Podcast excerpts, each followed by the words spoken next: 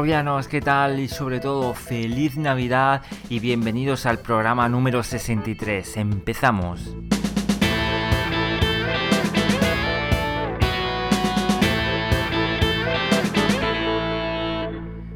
Muy buenas Ramón, ¿qué tal? No sé si has comprado lotería para el sorteo de Navidad, pero en todo caso en Claro Virtual también tenemos nuestras papeletas, ¿no? ¿Qué tal Ramón? Muy buenas Alejandro, muy buenas Robianos. Pues sí, la verdad es que estamos a viernes grabando esto para que lo sepáis y mañana es el sorteo de Navidad, de la lotería de Navidad aquí en España y, bueno, a ver si lo, lo que toca, pero toque o no toque, como acabas de decir, ahí está el sorteo de lotería de, bueno, de lotería, el sorteo de regalo virtual de Navidad, que sorteamos un Oculus Go y un Oculus Quest para todos aquellos que, que compréis vuestra papeleta. Tenéis más información en la web. Y bueno, hoy contamos con un programa especial, como decía Alejandro, feliz Navidad a todos, porque vamos a hacer un especial fin de año en el que nos acompañará Oscar, eh, NOF 2001. También estará DD Spawn, que es David, y también Hugo, que es también sello CPR, ya todos los conocéis de sobra. Aparte también realizan análisis en raro virtual.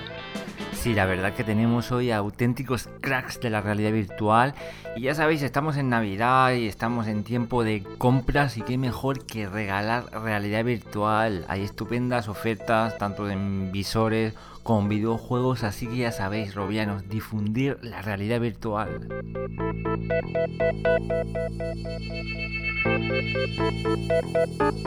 Arrancamos nuestro bloque de noticias y empezamos hablando de hardware.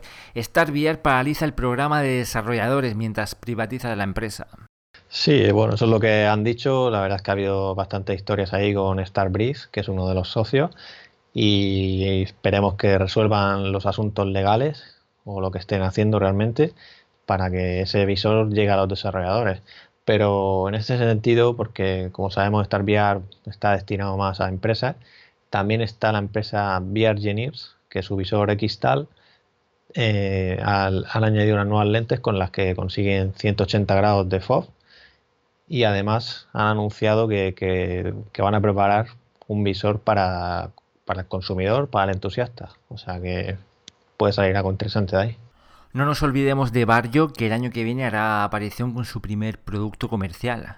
La verdad es que ese visor es, increíble como se ve, pero esa primera versión comercial no moverá la imagen de los microdisplays. Para que nos entendamos, Barrio utiliza de fondo unas pantallas normales como las de Vive Pro, con una resolución de 1440 x 1600 y refleja la imagen de un microdisplay en 1920 x 1080 en el centro de nuestra imagen. Con lo cual tenemos un, como un rectángulo a gran calidad, pero a gran calidad de verdad. O sea, es un wow de nuevo cuando ves esto. Y luego eh, cuando te sales de ese recuadro, pues ya ves a la, como ves en Vice Pro, por ejemplo. Y nada, la idea de la teoría es que más adelante ese rectángulo se mueva mediante seguimiento ocular a donde miremos, como digamos el renderizado Foveated. Se trata de una tecnología de lo más interesante y prueba de ello es que Facebook también ha patentado un sistema en principio muy parecido. Sí, efectivamente, Facebook salió hace poco una patente en la que prácticamente tienen un método similar y se basa en lo mismo, en utilizar una pantalla microdisplay para, digamos, dar un gran salto a cómo serán los, los visores del futuro. Y bueno, en principio va destinado a empresas, el de Barrio, y el precio rondará entre los 5.000 y los 10.000 euros. Así que bueno, ya veremos. Muy barato, Robiano. Por otro lado, Deus presenta su versión comercial, su visor Odin compatible con SteamVR. Sí, me acuerdo cuando en 2016 en el set de Las Vegas, cuando llegó Vive y sacó el Vive Pre. Pues en este caso, en el CES de este año tendremos Odin Pre, que será esa versión previa, llamémoslo, de, de visor comercial que llegará este verano. Y bueno, las características son pantallas LCD de Sharp con 2160 x 2160 resolución a 90 Hz, un ángulo de, de, visión de 110 grados, que bueno, no todo el mundo se esperaba este valor, teniendo en cuenta a Pimas, ¿no?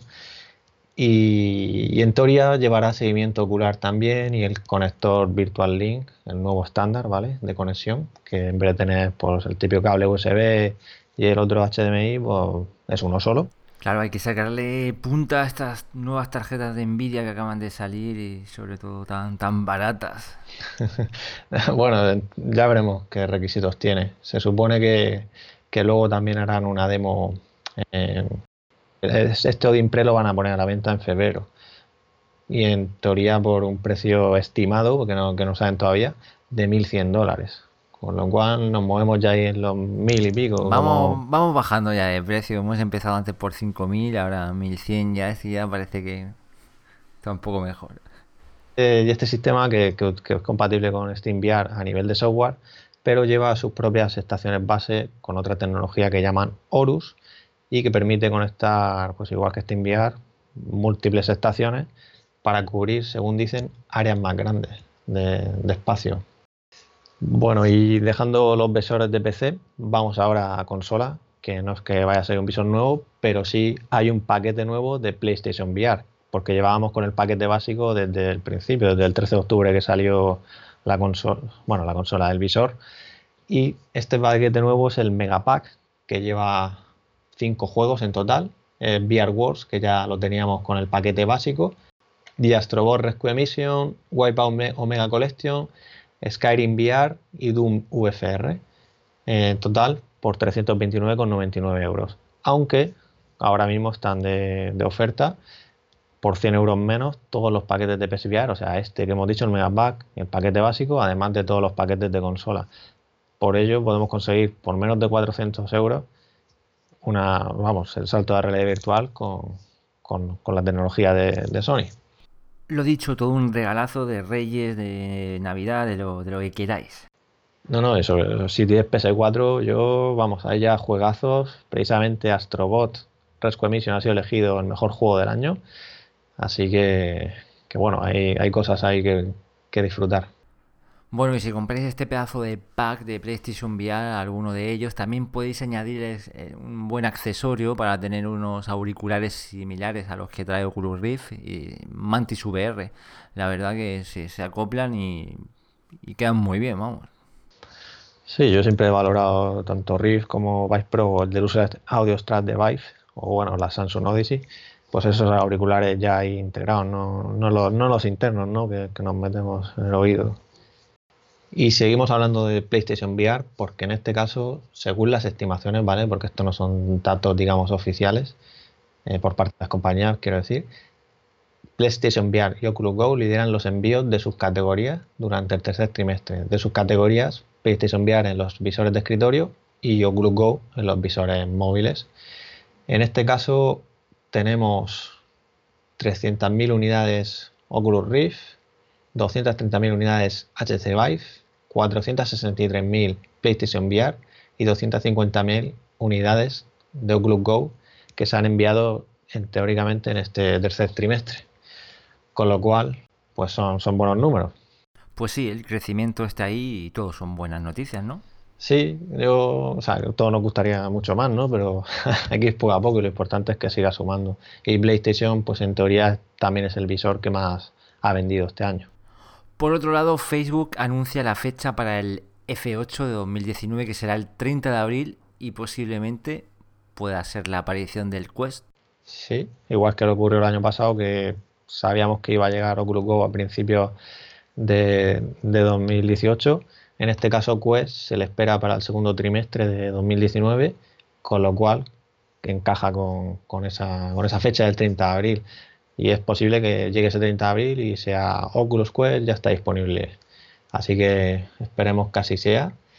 Y en relación a Quest, que lleva su Snapdragon 835, también decir que Qualcomm ha anunciado, como hace todos los años, la nueva plataforma, en este caso el 855. Que bueno, ya nos gustaría escuchar que, que Quest integra el 845 y por el mismo precio y como siempre este procesador va avanzando, en principio su rendimiento en cuanto a CPU mejora un 45% y la GPU un 20%, aparte de que será más eficiente y... Sí, además de la novedad de reproducir vídeo volumétrico de realidad virtual a 8K, o sea, lo que es vídeo 3D 8K de 360 grados. Cambiamos ahora de, visores a, controladores porque los Knuckles ya están en versión para desarrolladores, o sea, ya siguen su kit, su dev kit, eh, han avanzado de los prototipos iniciales y ya lo están enviando a los desarrolladores. Y en este caso, pues han realizado ciertas mejoras, han mejorado la, dónde están colocados los sensores capacitivos, que es lo que te detecta, digamos, cuando tú abres, abres la mano, los dedos, ¿vale? Los separas y es lo que luego se refleja en el mundo virtual para que tengas tus dedos que se mueven igual. Y bueno, también han mejorado el clic del gatillo, la durabilidad del conector de ajuste de la correa, en fin, una serie de mejoras para ya esperemos lanzar este año estos controladores, aunque sea sin un visor propio de Valve. Que, está ahí, está ahí en el aire una posible llegada, pero bueno, de momento solo es un rumor. En cualquier caso, sí, la verdad que hay ganas de, tener ya estos, estos controladores porque la Maraca llevan ya un tiempo ahí en el mercado y hay ganas de evolucionar y vernos un poquito con mejor las manos. Yo espero que sea otro salto, ¿no? Digamos, en, las mecánicas, en la jugabilidad de, de los juegos, ¿no? Y de las aplicaciones y que de verdad, bueno, si hacen un half-life sacándole partido a esto, pues sería... la, total, sí, pero es importante ya tener más presencia si manejamos nuestros dedos, no es lo mismo que sea tan, tan básico el movimiento. Y otros controladores que no son muy habituales, o al menos a lo que estamos acostumbrados, son los Reactive Grip, una especie de, de taladros de mandos ápticos que prometen buenas sensaciones, ¿no? Sí, tienen, digamos, unas placas que son las que se mueven, digamos, unos movimientos traslacionales, ¿vale? Que son los que recrean, pues, por ejemplo, para que sintamos el retroceso de un arma, el contacto de nuestra espada con un enemigo. Y llevan en desarrollo, pues, pues bastante tiempo. Cinco años. En teoría, pues, siguen adelante y su foco son las empresas y los arcades. Así que pronto esperemos que saquen el producto ya al mercado. Y seguimos hablando de controladores porque en este caso la plataforma de móvil de Google ya tiene controladores con posicionamiento absoluto. Bueno, para ser específicamente ya tiene sus kits para desarrolladores. Eh, estos controladores se componen de unos mandos similares, digamos, al, mando de Daydream y llevan una bola que podríamos decir como la de Move, aunque no se basa en el mismo tracking de, de las luces, ¿vale? En este caso llevan unos fotodiodos y una placa frontal que se acopla al visor, que llevan unos LEDs que son los que, digamos, con las bolas estas que llevan los mandos, eh, recogen la señal para obtener el posicionamiento, como decimos, los 6 grados de libertad. Los primeros desarrolladores que tienen ya pues, estas unidades, eh, de momento la verdad es que las impresiones están siendo positivas, eh, no se nota el peso de, de, digamos, de ese frontal que acoplas al visor, son ergonómicos los mandos y funciona bastante bien, digamos de forma similar a Windows Mixed Reality, aunque en uno de los vídeos eh, la oclusión no parece ser realmente, bueno, parece tener más oclusión que otros tipos de mandos, porque como sabéis los de Windows Mixed Reality o los nuevos de los que llevará Quest se basan en el aro este exterior, que quieras que no, pues hace que, que, sea más visible, o sea, que, que sea menos fácil ocluirlos, ¿no? O sea, más difícil ocluirlos, quiero decir. Está bien como idea, pero a mí me parece un poco un poco como no una chapuza, pero es como que no has hecho el trabajo y ahora me sacas este parche. Pero bueno, para quien Sí, yo la verdad es que recuerdo cuando probé estos visores como Device Focus y Lenovo Mira solo y tener el posicionamiento absoluto en el visor y no en el controlador es que es que no es compatible. Ya veremos en qué se traduce, si, habrá un visor nuevo que lleve todo integrado, a la vez que también me imagino que sacarán ese, ese, pack ¿no? para, tener esos controladores. Bueno, y, simplemente para concluir el hardware de, realidad virtual, una, una, curiosidad que es lo que ha hecho Palmer Lucky, que ha cogido sus Oculus Go y se las ha cocinado. Directamente en la olla. Sí, no, es bastante curioso que, ha estado ahí, pues digamos, tuneando sus gafas, cambiando la batería, etcétera. Y, también interesante que comenta que sigue trabajando en, su sistema para el tema de la locomoción.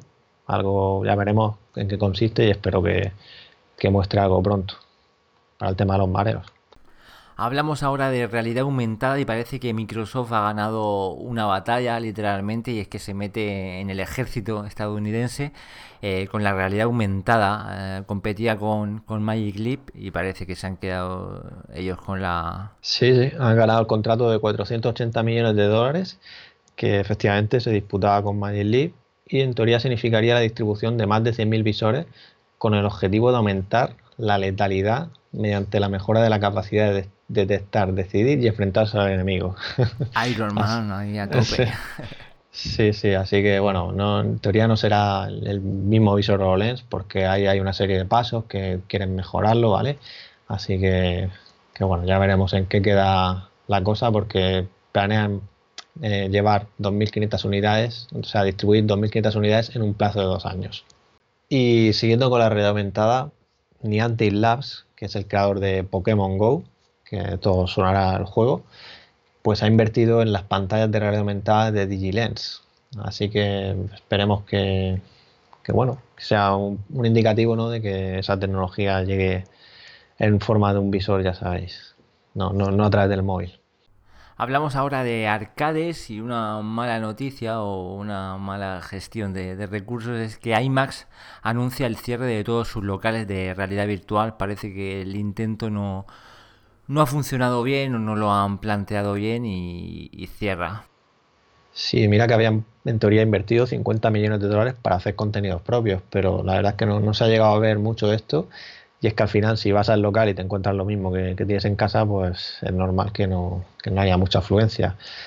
Pero en ese sentido sí que tenemos luego, como sabéis, experiencias tipo de Void o, por ejemplo, como la que Zero Latency, que tienes una, un gran espacio, ¿no? Y puedes vivir algo que realmente eso en casa es complicado.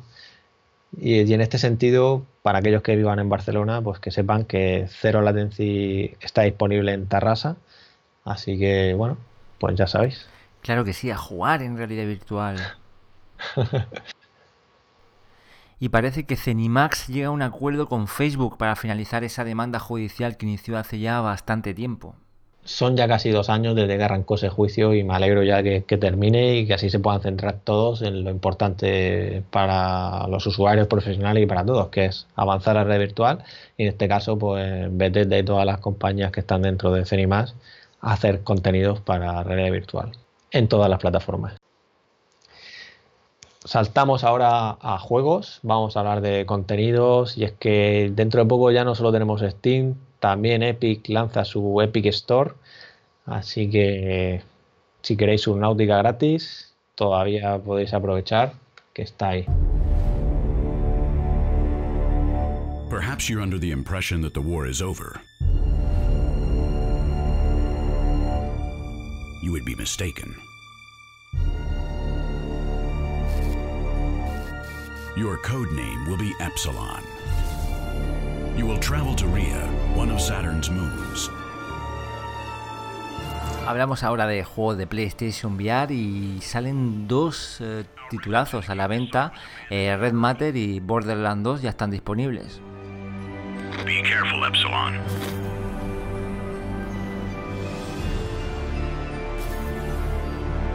It seems they were trying to keep anyone from leaving or entering this place.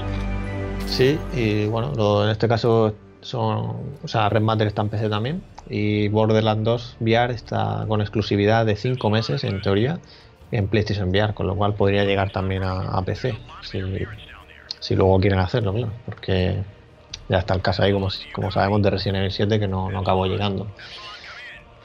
Luego también tenemos Falcon Age, que este no está disponible todavía, pero llegará el año que viene a PlayStation VR.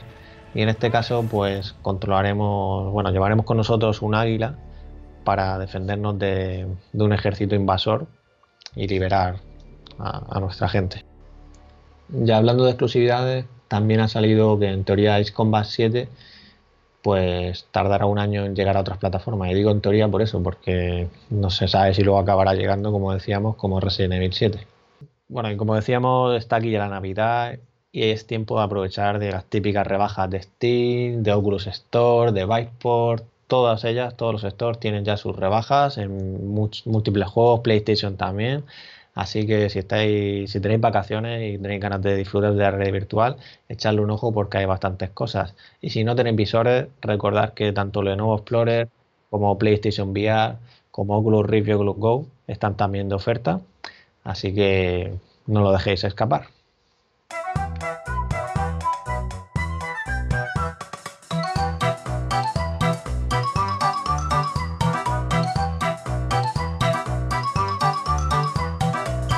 Y otro juego referente sobre todo en móviles, Angry Bird, da su salto a realidad virtual en 2019.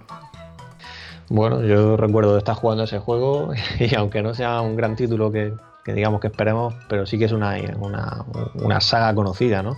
Y que del salto a realidad virtual pues, me parece algo importante.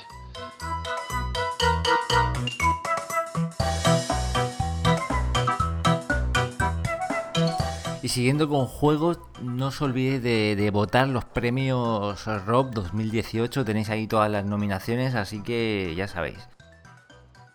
Sí, no, solo juegos, hay categorías de todo, ¿vale? También visores, también arcades, también las mejores compañías. Así que, bueno, deja, deja tus nominados y a ver qué sale este año.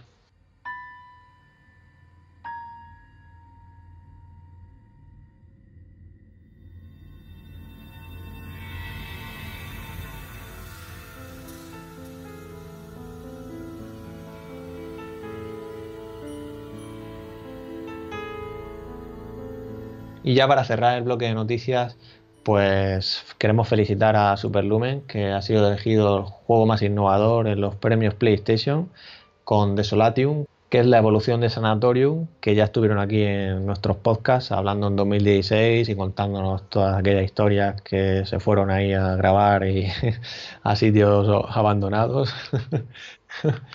y, y, nada, les deseamos mucha suerte y que salga el juego adelante para PlayStation VR con el apoyo de PlayStation. Pues sí, me uno a esta felicitación y a tope el poder de los desarrolladores españoles.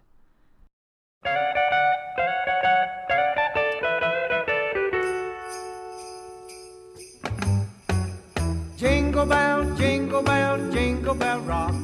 Jingle bells chime in jingle bell time.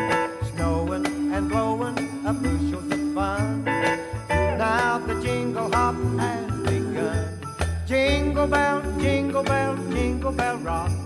Jingle bells chime in jingle bell time. Empezamos la charla de hoy y bueno, en estas fechas tan navideñas toca un programa especial resumiendo un poco la actualidad de lo que ha dado este año y lo que nos espera en el próximo. Para este programa de lujo contamos con pesos pesados de real o virtual. Empezamos por Oscar, NOB 2001, quien no necesita mucha presentación, todos lo conocéis muy bien, así que muy buenas, ¿qué tal Oscar? ¿Qué tal comunidad? ¿Cómo estáis todos? Aquí eh, esperando a, hablar de lo que va a ser, de lo que ha sido este 2018 y va a ser el 2019 con, todos vosotros. También nos acompaña David, que lo conocéis como DD Spawn, todo un crack haciendo reviews en real, en real virtual. Muy buenas, David. Muchas gracias por lo del crack y lo del peso. Peso poco, ¿eh? Y sin bajar el listón también saludamos a Hugo, conocido como sello CPR, y que también realiza estupendos reviews muy buenas. ¿Qué tal? Hola, buenas a todos, robianos. Vamos a intentar pasar un, programa en condiciones para despedir el, el 2018. Genial, pues bueno, hay bastantes temas, bastantes cosas que han pasado este año, pero vamos a empezar un poco por, bueno, por lo que nos ponemos lo primero, que es el visor, antes de entrar en el mundo virtual. Y como sabéis, este año pues, nos ha traído el lanzamiento en España de varios visores de Windows Mixed Reality, como el de Lenovo, Dell, el de HP, además de Vive con su Vive Pro que vino en abril. Luego también los autónomos de, Oculus, el Go, eh, Solo de Lenovo, Vive Focus, en fin, una serie de visores que también no nos podemos olvidar de Pimax, con sus modelos 8K, que bueno, lo que está llegando ahora mismo este año son las unidades de los backers, que todavía quedan por llegar, además de la revisión de, Odyssey, el Plus. Y bueno, yo la primera pregunta que os lanzo es si todo el hardware que ha llegado en, relación a visores, si, si ha cumplido vuestras expectativas, eh, decir de lo que esperáis para este año o en qué cosas creéis que han fallado. Y bueno, ya podemos empezar por quien se anime. Hoy pregunta, pregunta corta de responder. La Virgen ha salido, yo creo, el 2018, no sé vosotros, pero yo creo que poca gente esperaba que saliera tanto. ¿no? Tanto de, diversas formas, de calidades distintas, de enfocados a públicos diferentes. Si en la realidad virtual durante todos estos años hemos tenido una sequía, porque, bueno, una sequía que, nos hacía la vida muy fácil, sobre todo a los que hacemos reviews y os intentamos hablar de estas cosas, era o tenías un visor o tenías otro. Ahora de pronto hay tantos visores que yo ya empiezo a dudar de los nombres, de las eh, resoluciones, de si es standalone o no, de los mandos que lleva porque yo creo que si algo se podría resumir el 2018 es la orgía virtual de, visores. ¿no? Eh, no todos ellos con el mismo éxito, no todos ellos, y esto que no se enfade nadie, con las mismas pretensiones y algunos que se han apuntado al carro sin, sin saber por qué. ¿no? Pero bueno, eh, tenemos, tenemos las Oculus Go, el gran, la gran esperanza blanca de la VR desde hace dos años. Eh, salió y no ha debido, bueno, yo creo que Oculus o Facebook no ha hecho su trabajo, con lo cual es un visor que sí, que es eh, el que es, que está muy bien, que 200 euros con una gran resolución. Poca gente lo tiene, poca gente sabe que existe, poca publicidad y estamos un poco como, como el año pasado, esperando que llegue, en este caso, las Quest. Aquí cada año va a llegar algo que va a salvar la VR Y, nunca termina de, funcionar, entre otras cosas porque la gente no hace su trabajo. Quiero decir, ni Facebook, ni Oculus, ni Vive hacen su trabajo de, ponerle esto en un media market, en, una tienda cualquiera, en un corte inglés, para que la gente lo, compre. Pero bueno, eh, por resumir y para hacerlo muy rápido, para mí Windows es muy valiente, Mm, no sé muy bien por qué ha licenciado todo tipo, a todo tipo de marcas, Dell, HP, Lenovo, porque cada cual ha hecho un parecido, o sea, tienen una base parecida, pero para mí no acaban de funcionar. Eh, el tema del, tracking inside out le falta todavía perfección, quizás sea por eso que ni, ni Vive ni, ni Oculus, las suyas de PC, hayan querido dar el salto todavía. Eh, entonces, bueno, pues eh, una apuesta interesante de Microsoft que seguramente haya venido a liarlo todo, porque hay mucha gente que nos sigue preguntando y no sabemos muy bien qué decirle, porque hay tantas y, de tan diversas, diversos precios. Lenovo a 144, casi por la misma experiencia que tienes una HP o que tienes un, Dell por, por el triple. Entonces, eh, esa parte, bueno, pues habría que, eso da casi para un programa entero que está haciendo Microsoft con sus, con sus visores. Y bueno, Vive Pro, un gran visor, el visor de referencia ahora mismo, las mejores lentes, el mejor tracking, siguen con los mismos mandos, que eso es una desgracia para, los que no terminamos de, hacernos con nuestras manitas a, esos pedazos de, cosas enormes de plástico que no... De maracas. De maracas, que, que, todo ha evolucionado menos los mandos, con lo cual eh, ahí hay una asignatura pendiente, pero el visor es espectacular. Eh, Pimax, eh, yo Pimax me voy a reservar. Pimax es que yo creo que, no podemos valorarlo todavía hasta que no termine de, enviar todos los, a todos los backers y de sacar la, versión comercial. Porque yo estoy viendo ahora, leyendo opiniones de, de, backers españoles que lo están poniendo en realidad virtual y vamos, que están disfrutando y vamos, o sea, como de, incluso vimos unas imágenes hace poco que, que habían cambiado las cintas de sujeción yo creo que, que siguen cambiándolo, ¿sabes? Porque es que yo no, no entiendo nada. Por eso, ni, ni, tú, ni yo, ni los que han pagado, ni los que no han pagado, mm, en fin. Entonces, Oscar, eh, dime. Oscar, has dicho muy bien antes el tema de la orgía, ¿no? Esto es como el chiste ese, ¿no? no sé si decirlo porque habrá niños escuchando tal vez. Dilo, dilo. Chiste ese que dice organización, organización. efectivamente. Que está en una orgía, ¿no? Dice que. Pues, no, lo expliques, no lo expliques, que no, lo, expliques. No ya si no lo buscáis en Facebook, en, Google, en lo que sea. El problema es ese. En este año yo lo que he visto es una falta de organización y más por parte, muy bien has dicho, por parte de Oculus. Eh, bueno, está ahí Facebook. Eh, eh, la gente está metida en Facebook a millones y no hay ni un anuncio de, de las Go. ¿Por qué? No sé, es que no lo entiendo.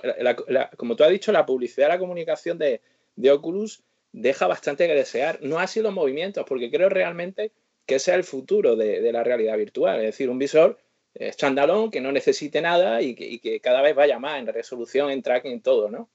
Y las Quest, como tú dices, puede ser nuestra salvadora pero quién sabe, es que como, como siempre pasa lo mismo y el resto pues, bueno, pues un cacao mental o de, de Windows un cacao mental y al final daros cuenta que después de un año los visores que más suelen utilizarse y los que más éxito tienen son los mismos de siempre, es decir, Oculus y las de Sony y, también las Vive, ¿no? Entonces, algo está pasando, ¿no? ¿Qué ha pasado este año? Muchas cosas, pero luego, nada.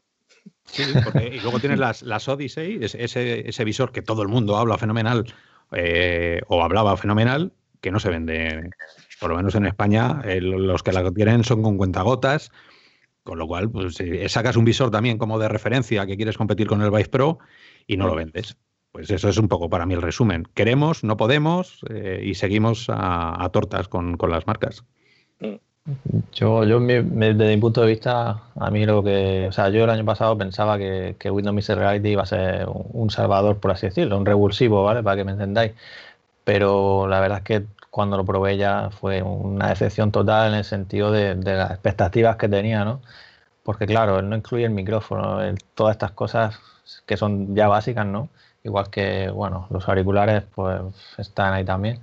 Pero lo que quiero decir es que las lentes, la peor, vamos, la peor característica que, que tienen este, estos visores, porque además son prácticamente iguales. Yo he tenido Acer para hacer el análisis quizá a principios de año y también tengo ahora el Lenovo Explorer y es que prácticamente es lo mismo, quitando la ergonomía que cambia por, por cómo es en sí.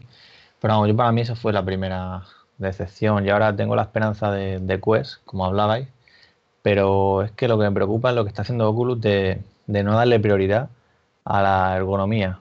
Para mí la ergonomía es uno de los pilares, creo yo, para llegar, o sea, para que la gente lo, o sea, no nosotros los entusiastas, sino que la gente lo, lo acepte. Y pienso que es una de las cagadas, ¿vale? Hablando claro, de Oculus Go. Y creo que Karma ya lo dijo en el Oculus Connect, reconoció que la ergonomía no, no le habían dado la, prioridad, digamos. Y vamos, no puedes sacar un visor que no sea cómodo, pienso así, o sea, no sé, vosotros. No sé, yo el, Go, fíjate que, no lo veo, no lo veo fallido, o sea, lo veo, lo veo un visor que se queda donde está, porque con un, el Snapdragon que tiene eh, es muy limitado, pero Carmack eh, y Abras han sabido meterle toda la tecnología y, y, todos sus conocimientos para hacer un visor de 190 euros, de 200 euros. Yo sigo pensando que es un visor que debería estar en todos los centros comerciales. Creo que es el, mejor escaparate que hay ahora mismo de, realidad virtual. Me da igual que no tenga 6.2F, la gente no tiene ni idea de lo que son los 6.2F, la gente no tiene ni idea de, si un mando, eh, los movimientos que puede hacer o no. La gente quiere tener, o yo creo que nosotros deberíamos esperar que la gente tuviera la mejor experiencia para las tonterías y entre comillas, y digo tonterías, si, si acaba de llegar a la realidad virtual no te lo tomes a mal, pero para nosotros ya es un poco tontería ponerle a alguien un vídeo y que flipe, pero porque eso está ya muy pasado, es de hace muchos años, pero hay gente que todavía no ha pasado por esa experiencia y entre unas Gear VR con un teléfono cualquiera o unas Cardboard con un teléfono cualquiera y unas Go, las Go son súper decentes, encima ahora ya con, aplicaciones como el, Virtual Monitor este, ¿no? ¿Cómo se llama el, eh, la aplicación esta que, que, sale, que sacó el el Virtual Desktop, ¿no? Se llama. Que, que, puedes, que ya puedes trabajar, porque esta calidad, que es otra de las grandes noticias de este año, que por fin podemos leer dentro de la realidad virtual, por fin podemos tener una resolución que nos permite trabajar, que nos permite leer qué pone en el icono, qué pone en la pantalla, porque ni mm. las ni las Vive ni las Go te permitían, o sea, ni las Rift te permitían. Entonces, eh, yo creo que es un modelo que podría estar mejor, pues claro que podría sí, estar mejor. Sí, sí, yo no, no, te hablo de la funcionalidad, sí, o sea, si las características son geniales, las nuevas lentes, que se ve mejor que Rift, o sea, todo eso perfecto, pero yo hablo de, para llevarlo a, las masas, para que me entiendas, que creo que, que, no puedes dejar esa característica, que mira, mira PlayStation VR, es que tiene un sistema de sujeción perfecto desde 2014, que salió el primer prototipo es difícil, ¿eh? no, no, quiero monopolizar con este tema, pero, pero es difícil. Eh, las Go es un, como dice su palabra, es para llevártelas. Es, es la, la, real, la realidad virtual en el tren, en el avión. Le, Lenovo Mira Solo, Vive Focus, todos tienen sistemas sin. Las Focus dan vergüenza. las, las, las Focus, como están alone, y las he tenido muchos meses, es una vergüenza. Y, Vive, eh, yo te lo juro que no sé en qué estaba pensando. Es un visor incómodo, es un visor súper duro, es un armatoste de tres pares de narices que llevas ahí colgando. Ah, sí. Mm, entonces, lo que trataba de decir es que, que, las cintas de sujeción blanda no deberían ser ya el estándar, digamos, de, un visor, simplemente.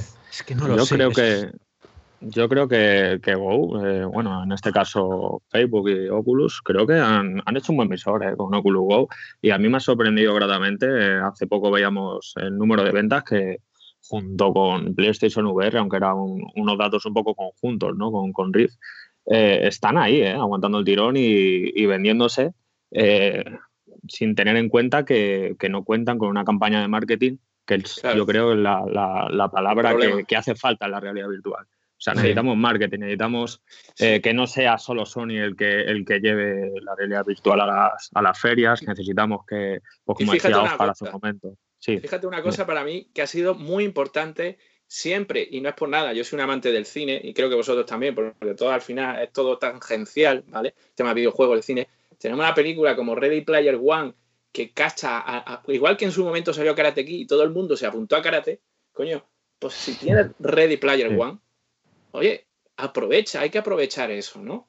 Y, no, hay, que no se ha aprovechado a nivel de marketing, aunque, aunque sea mentira. Aunque ese, es el, el gran fail, el gran fail de este año. Hay que matizar también que, que la Oculus Go, el que, el que tiene una Oculus Go, aunque tenga una Vive Pro, eh, todo el contenido audiovisual eh, lo suele ver en una Oculus Go, porque, porque es que no necesita más, no necesita tener que ponerse pues su RIF o su PSVR para, para, ver contenido de calidad, ¿no? Y yo creo que en ese sentido eh, han hecho un standalone eh, para mi gusto de bolsillo, o sea, algo que, que, te lo puedes llevar a cualquier lado que funciona, que te da una realidad virtual sin llegar a, a las potencias que estamos viendo en Vive o en Rift, pero, pero que te da una, una realidad virtual de calidad. Sí, es algo robusto que lo metes en, la maleta cuando te vas de viaje, le echas la ropa encima y ahí no pasa nada. Yo creo que eso es lo que buscaba un poco Oculus, sacrificando un poco la ergonomía, como, como dice Ramón. Sí, ya lo dijo Karma, ¿no? Querían, querían encontrar una, un sustituto para la Switch o un combatiente, ¿no?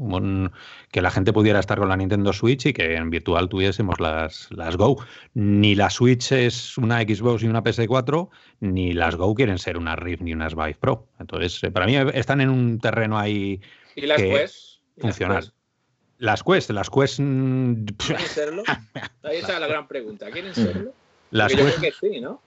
Yo creo que las Quest quieren las Quest, eh, fíjate, yo creo que Oculus, bueno, yo y mucha gente que, leemos pensamos que Oculus mm, y, con la salida de Iribe también es el momento de olvidarse del PC un poco. Por mucho que ellos digan, no, queremos PC, queremos PC. Mira, han sacado una actualización que destrozaron toda la Rift eh, y yo sigo todavía con problemas de la última actualización. Con lo cual ellos el, PC lo tienen ahí como algo molesto, ¿no? Algo que es, la gente tiene... Hombre, que se le nota necesitas gastarte una, una, pasta, que si el ordenador, espérate, que si una 1080, que si luego toca el super sampling, todas esas cosas que nos gustan a los que estamos dentro, pero que la gente normal no, no tiene ni por qué saber ni, ni quiere hacerlo, ¿no? Entonces, pero ¿crees que, que, si eso fuera así, estarían metiendo la pasta que están metiendo en hacer Storeland, Defector, Loneco 2 y demás? Yo es que no me creo ya nada. ¿Sabes? no, no, te lo juro. Yo, yo creo que con, con, Facebook, Facebook tiene un dineral. Entonces, cuando nosotros decimos mete una pasta indecente, eh, a lo mejor para Facebook es nada, es un tiene ahí un, dinero. Claro, un estornudo, pues eso, pues lo metemos en esto, lo vendemos como que estamos haciendo de todo, porque mm, que no se nos olvide que es su, su plataforma. Eh. Entonces, eh, ellos tienen que seguir no van a tirarla por la borda, ¿no? Pero estas, sí, sí. Para que no sirva de precedente, estoy esta vez muy, muy de acuerdo con Oscar.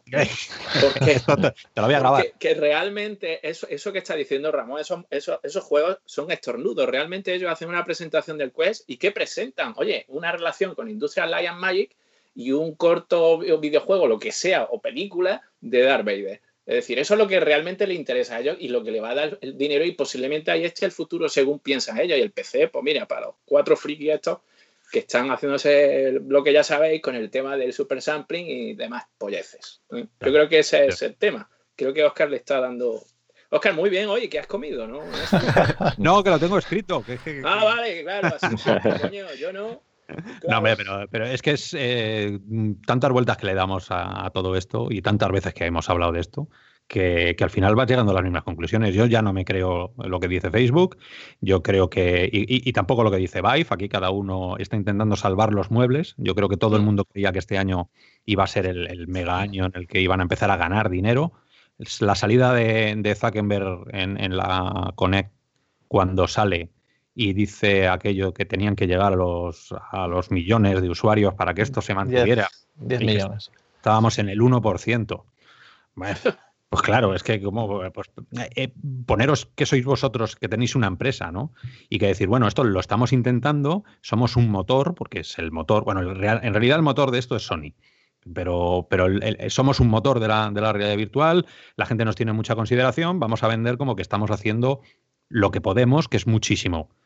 Bueno, ni es tanto ni es todo lo que pueden. Eso seguro. Ya, Yo, yo la sensación, y, y ahora supongo que hablaremos de Apple, pero a mí la sensación es que eh, eh, Sony, eh, como siempre, desde mi punto de vista, yo no soy anti-Sony, y de hecho tengo el visor, pero como que se adelanta un poquito, ¿no? Va como un poco adelantado cuando hace esos anuncios, ¿no? Que mucha gente dice que vende humo, bueno, algunos sí, otros no, pero con este visor creo que se ha adelantado y se ha adelantado hasta cierto punto, desde mi punto de vista, es no para bien, porque hay gente que ya me ha llegado, que ha probado la, la esta y me dice, joder, es que no veas cómo marean, ¿eh? yo paso de la realidad virtual. Eso es un problema, porque claro, eso, o sea, la caga, la caga ya de por vida, es decir, ya la gente... Para claro, se han adelantado realmente, hay visores mucho más potentes. y te digo porque, perdona, porque iba a ir a decir eso, Apple sabemos que está invirtiendo y que está investigando, pero todavía no se ha metido, será por algo y esa gente suele revolucionar un poco el tema de la tecnología. y tenemos el tema del iPhone, del iPad y de todo lo demás, ¿no? Entonces, sea, ¿No creéis que, ha llegado antes de la cuenta el tema de la realidad virtual? Yo creo que no, que no se adelanta. Yo creo que, un pilar muy importante de la realidad virtual es los juegos, estaréis de acuerdo conmigo. Por supuesto. Y Sony tenía, Sony tenía que estar ahí.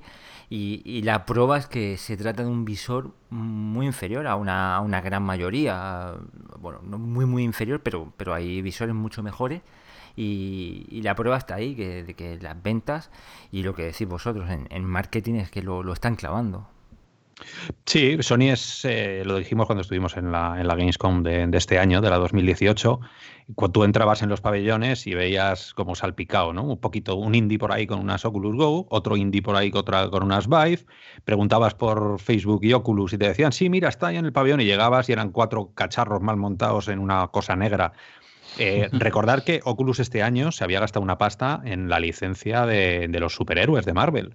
Y, te lo, y, Carrefour hizo más por, por Marvel que, Oculus. O sea, yo fui el otro día con el peque y estaba todo empapelado de. y, tú no, nadie eh, ha sabido. O, si tú le preguntas a alguien de la calle por Marvel, sí, pues te dice lo que, lo que ha visto en el, supermercado, pero nadie te lo asocia con, con Oculus. Y era el momentazo de poder sacar un juegazo con esa pasta gansa que te has gastado en todos los superhéroes. Y no, tenía un juego que, era una tontería, que sí, que te sientes como, como lo ves, ¿no? Porque tú te pones, te ves las manos, pero, pero a las tres partidas dices, pues es que ya esto ya he, llegado al, tope ¿no? del juego. Entonces, no es por echar las, las, tintas otra vez, pero Sony es la única que de verdad está mostrando el músculo que, que quiere, quizá porque sea la única que, que vive muy del videojuego. ¿no? O sea, claro, o sea, PlayStation 4 es, su gran producto, quitando ya todas las neveras y todo lo que microondas y todo lo que vende, pero es, es la fuerte en el mundo del videojuego y yo creo que era lo necesita, pero además hay que agradecérselo. Eh, es, es, quizá la única que de verdad se gasta la pasta en donde se lo tiene que gastar, que además presenta juegos que nos gusten o no. Eh, son juegos que están, bueno, muy reconocidos, se están vendiendo, están, son los únicos juegos que están abriendo brecha en, todas esas reviews de medios generalistas. ¿No? Luego, los medios generalistas, que es otra conversación, meterán la pata hasta el fondo porque no están acostumbrados. Pero esos juegos llegan, es como Borderlands, como Tetris, eh, Astrobot. Esos juegos están llegando a donde tienen que llegar, que es al país, a Vandal, a Micro Hobby o Microconsola, como a todos esa gente están hablando de esos juegos. Y eso hay que reconocérselo, ¿no? Entonces, eh, sí, es, eh, el gran motor y echamos de menos que, haya grandes juegos. Eh, podemos hablar de Skyrim, que salió este año, la versión PC.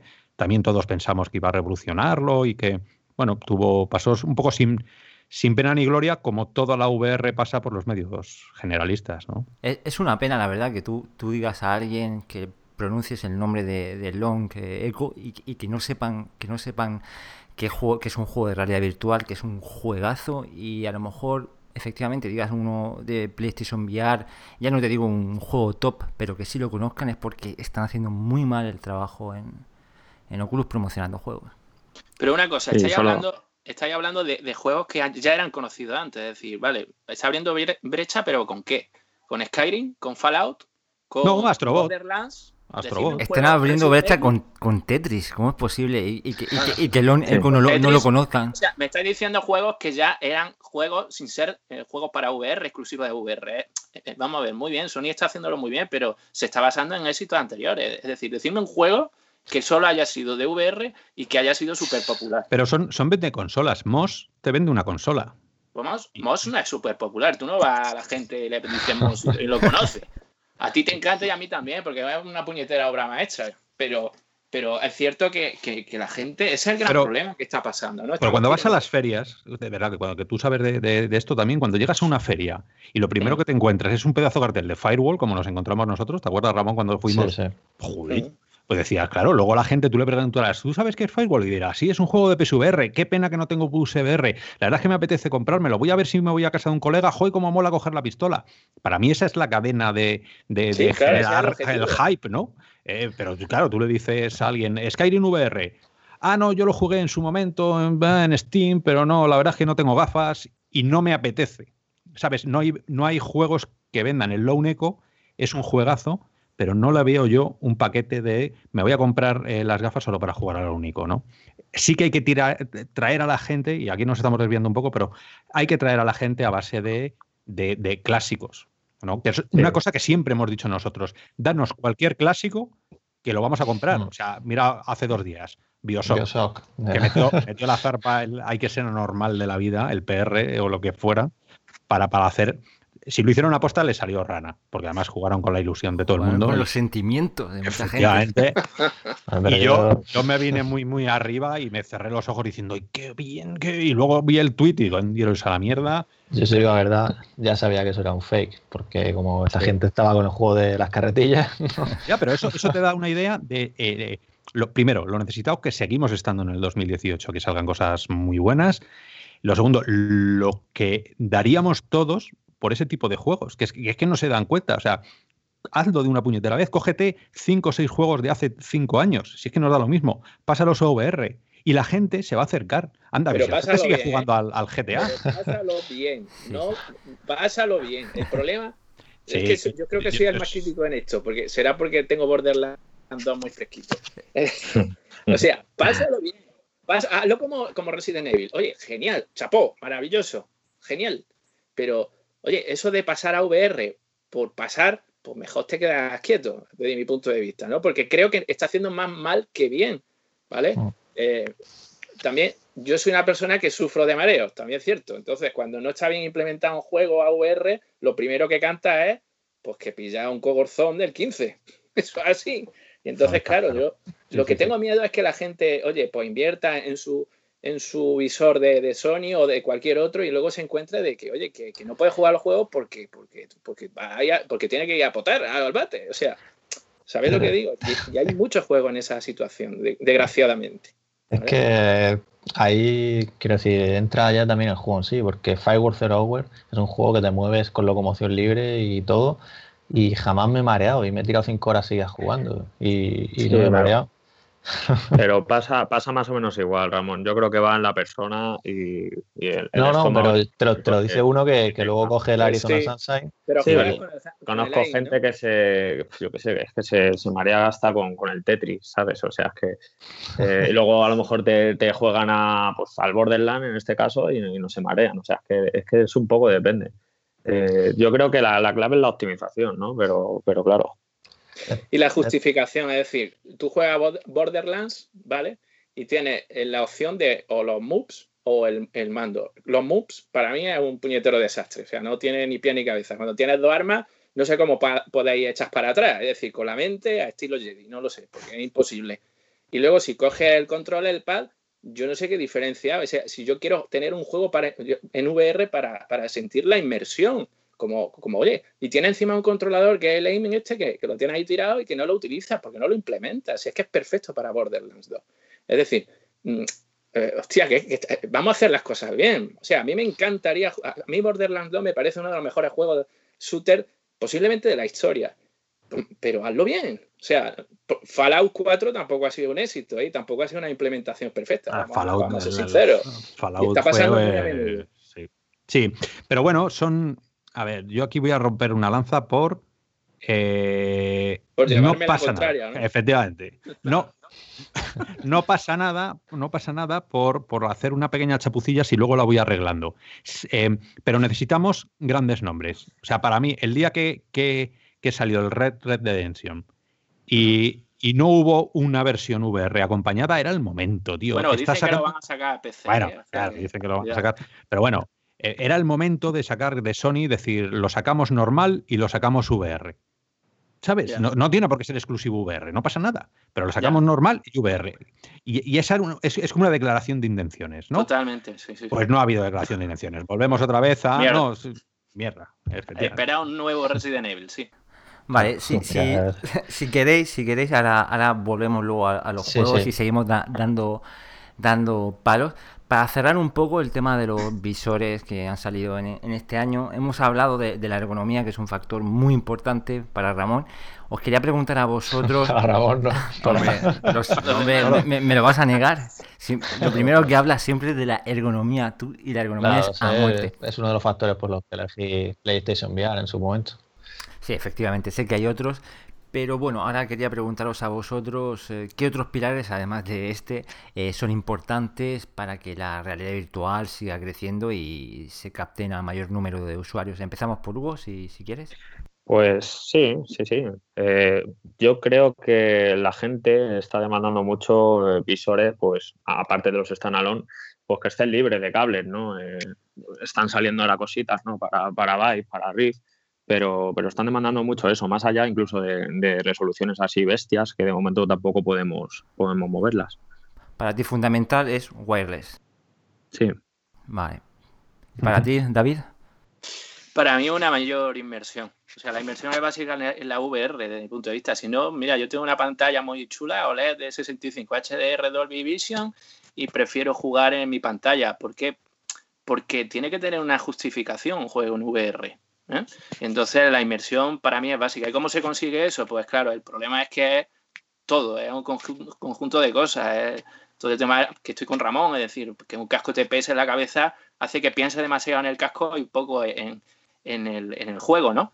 Y, luego, por cierto, pues claro, el tema, el tema de la visión, el fuego, pues, claro, es que son tantas cosas y básicamente la inmersión. Pero también te digo, hay juegos a día de hoy que, que juegan muy bien con, su, con las limitaciones de los visores y con la tecnología actual y que lo hacen muy bien y, y posiblemente depende mucho de, del desarrollador y ya un poco cómo, cómo ellos se manejen. Tienes juegazos como Resident Evil, Robot Recall y demás que, que, te mete. Robot Recall, yo parece cuando juego que estoy en una película John Boo, ¿no? Y estoy pegando saltos y la gente que me dice, está volado.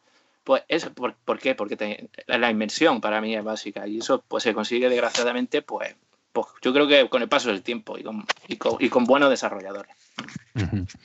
Bueno, hay un. Eh, yo estoy con Ramón en el tema de la ergonomía, pero no del visor. O sea, yo estoy en la tema de ergonomía de los mandos. Eh, todo evoluciona menos los controladores.